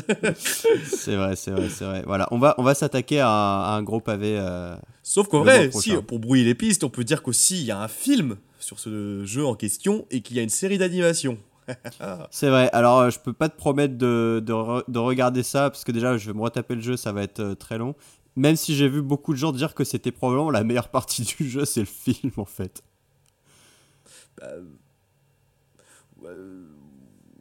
Bah oui, oui, oui, bah oui, on aurait bien aimé le voir à l'écran. Bref, on en reparlera, tu vois. Mais oui, oui. On en reparlera. On en reparlera, mais c'est chiant, quoi. Genre, euh, putain, euh, 15 ans, enfin, des années de développement. euh, pff, ah, il aurait pu être génial ce jeu. Bref, euh, on en reparlera. Bon, vous avez compris en tout cas, chers auditeurs, qu'on va pas forcément parler que en bien de ce jeu, malgré, euh, malgré le fait qu'on essaiera de vous le recommander quand même, on verra. Ah, oui, oui, Mais ça part pas très bien. Voilà. Et ben mon team, merci beaucoup euh, pour cette, euh, cette nouvelle reco d'aujourd'hui. Encore une fois, je suis vraiment ravi que le jeu t'ait plu, mon gars. Mais euh, pareil, gros, merci pour cette reco. Merci pour la découverte. Ça fait plaisir. Plaisir. Et puis, et puis bah écoute, on se retrouve la semaine prochaine, euh, la semaine prochaine, le mois, Le mois prochain, prochain. pour pour bitcher un petit peu sur le prochain jeu du comptoir des recos.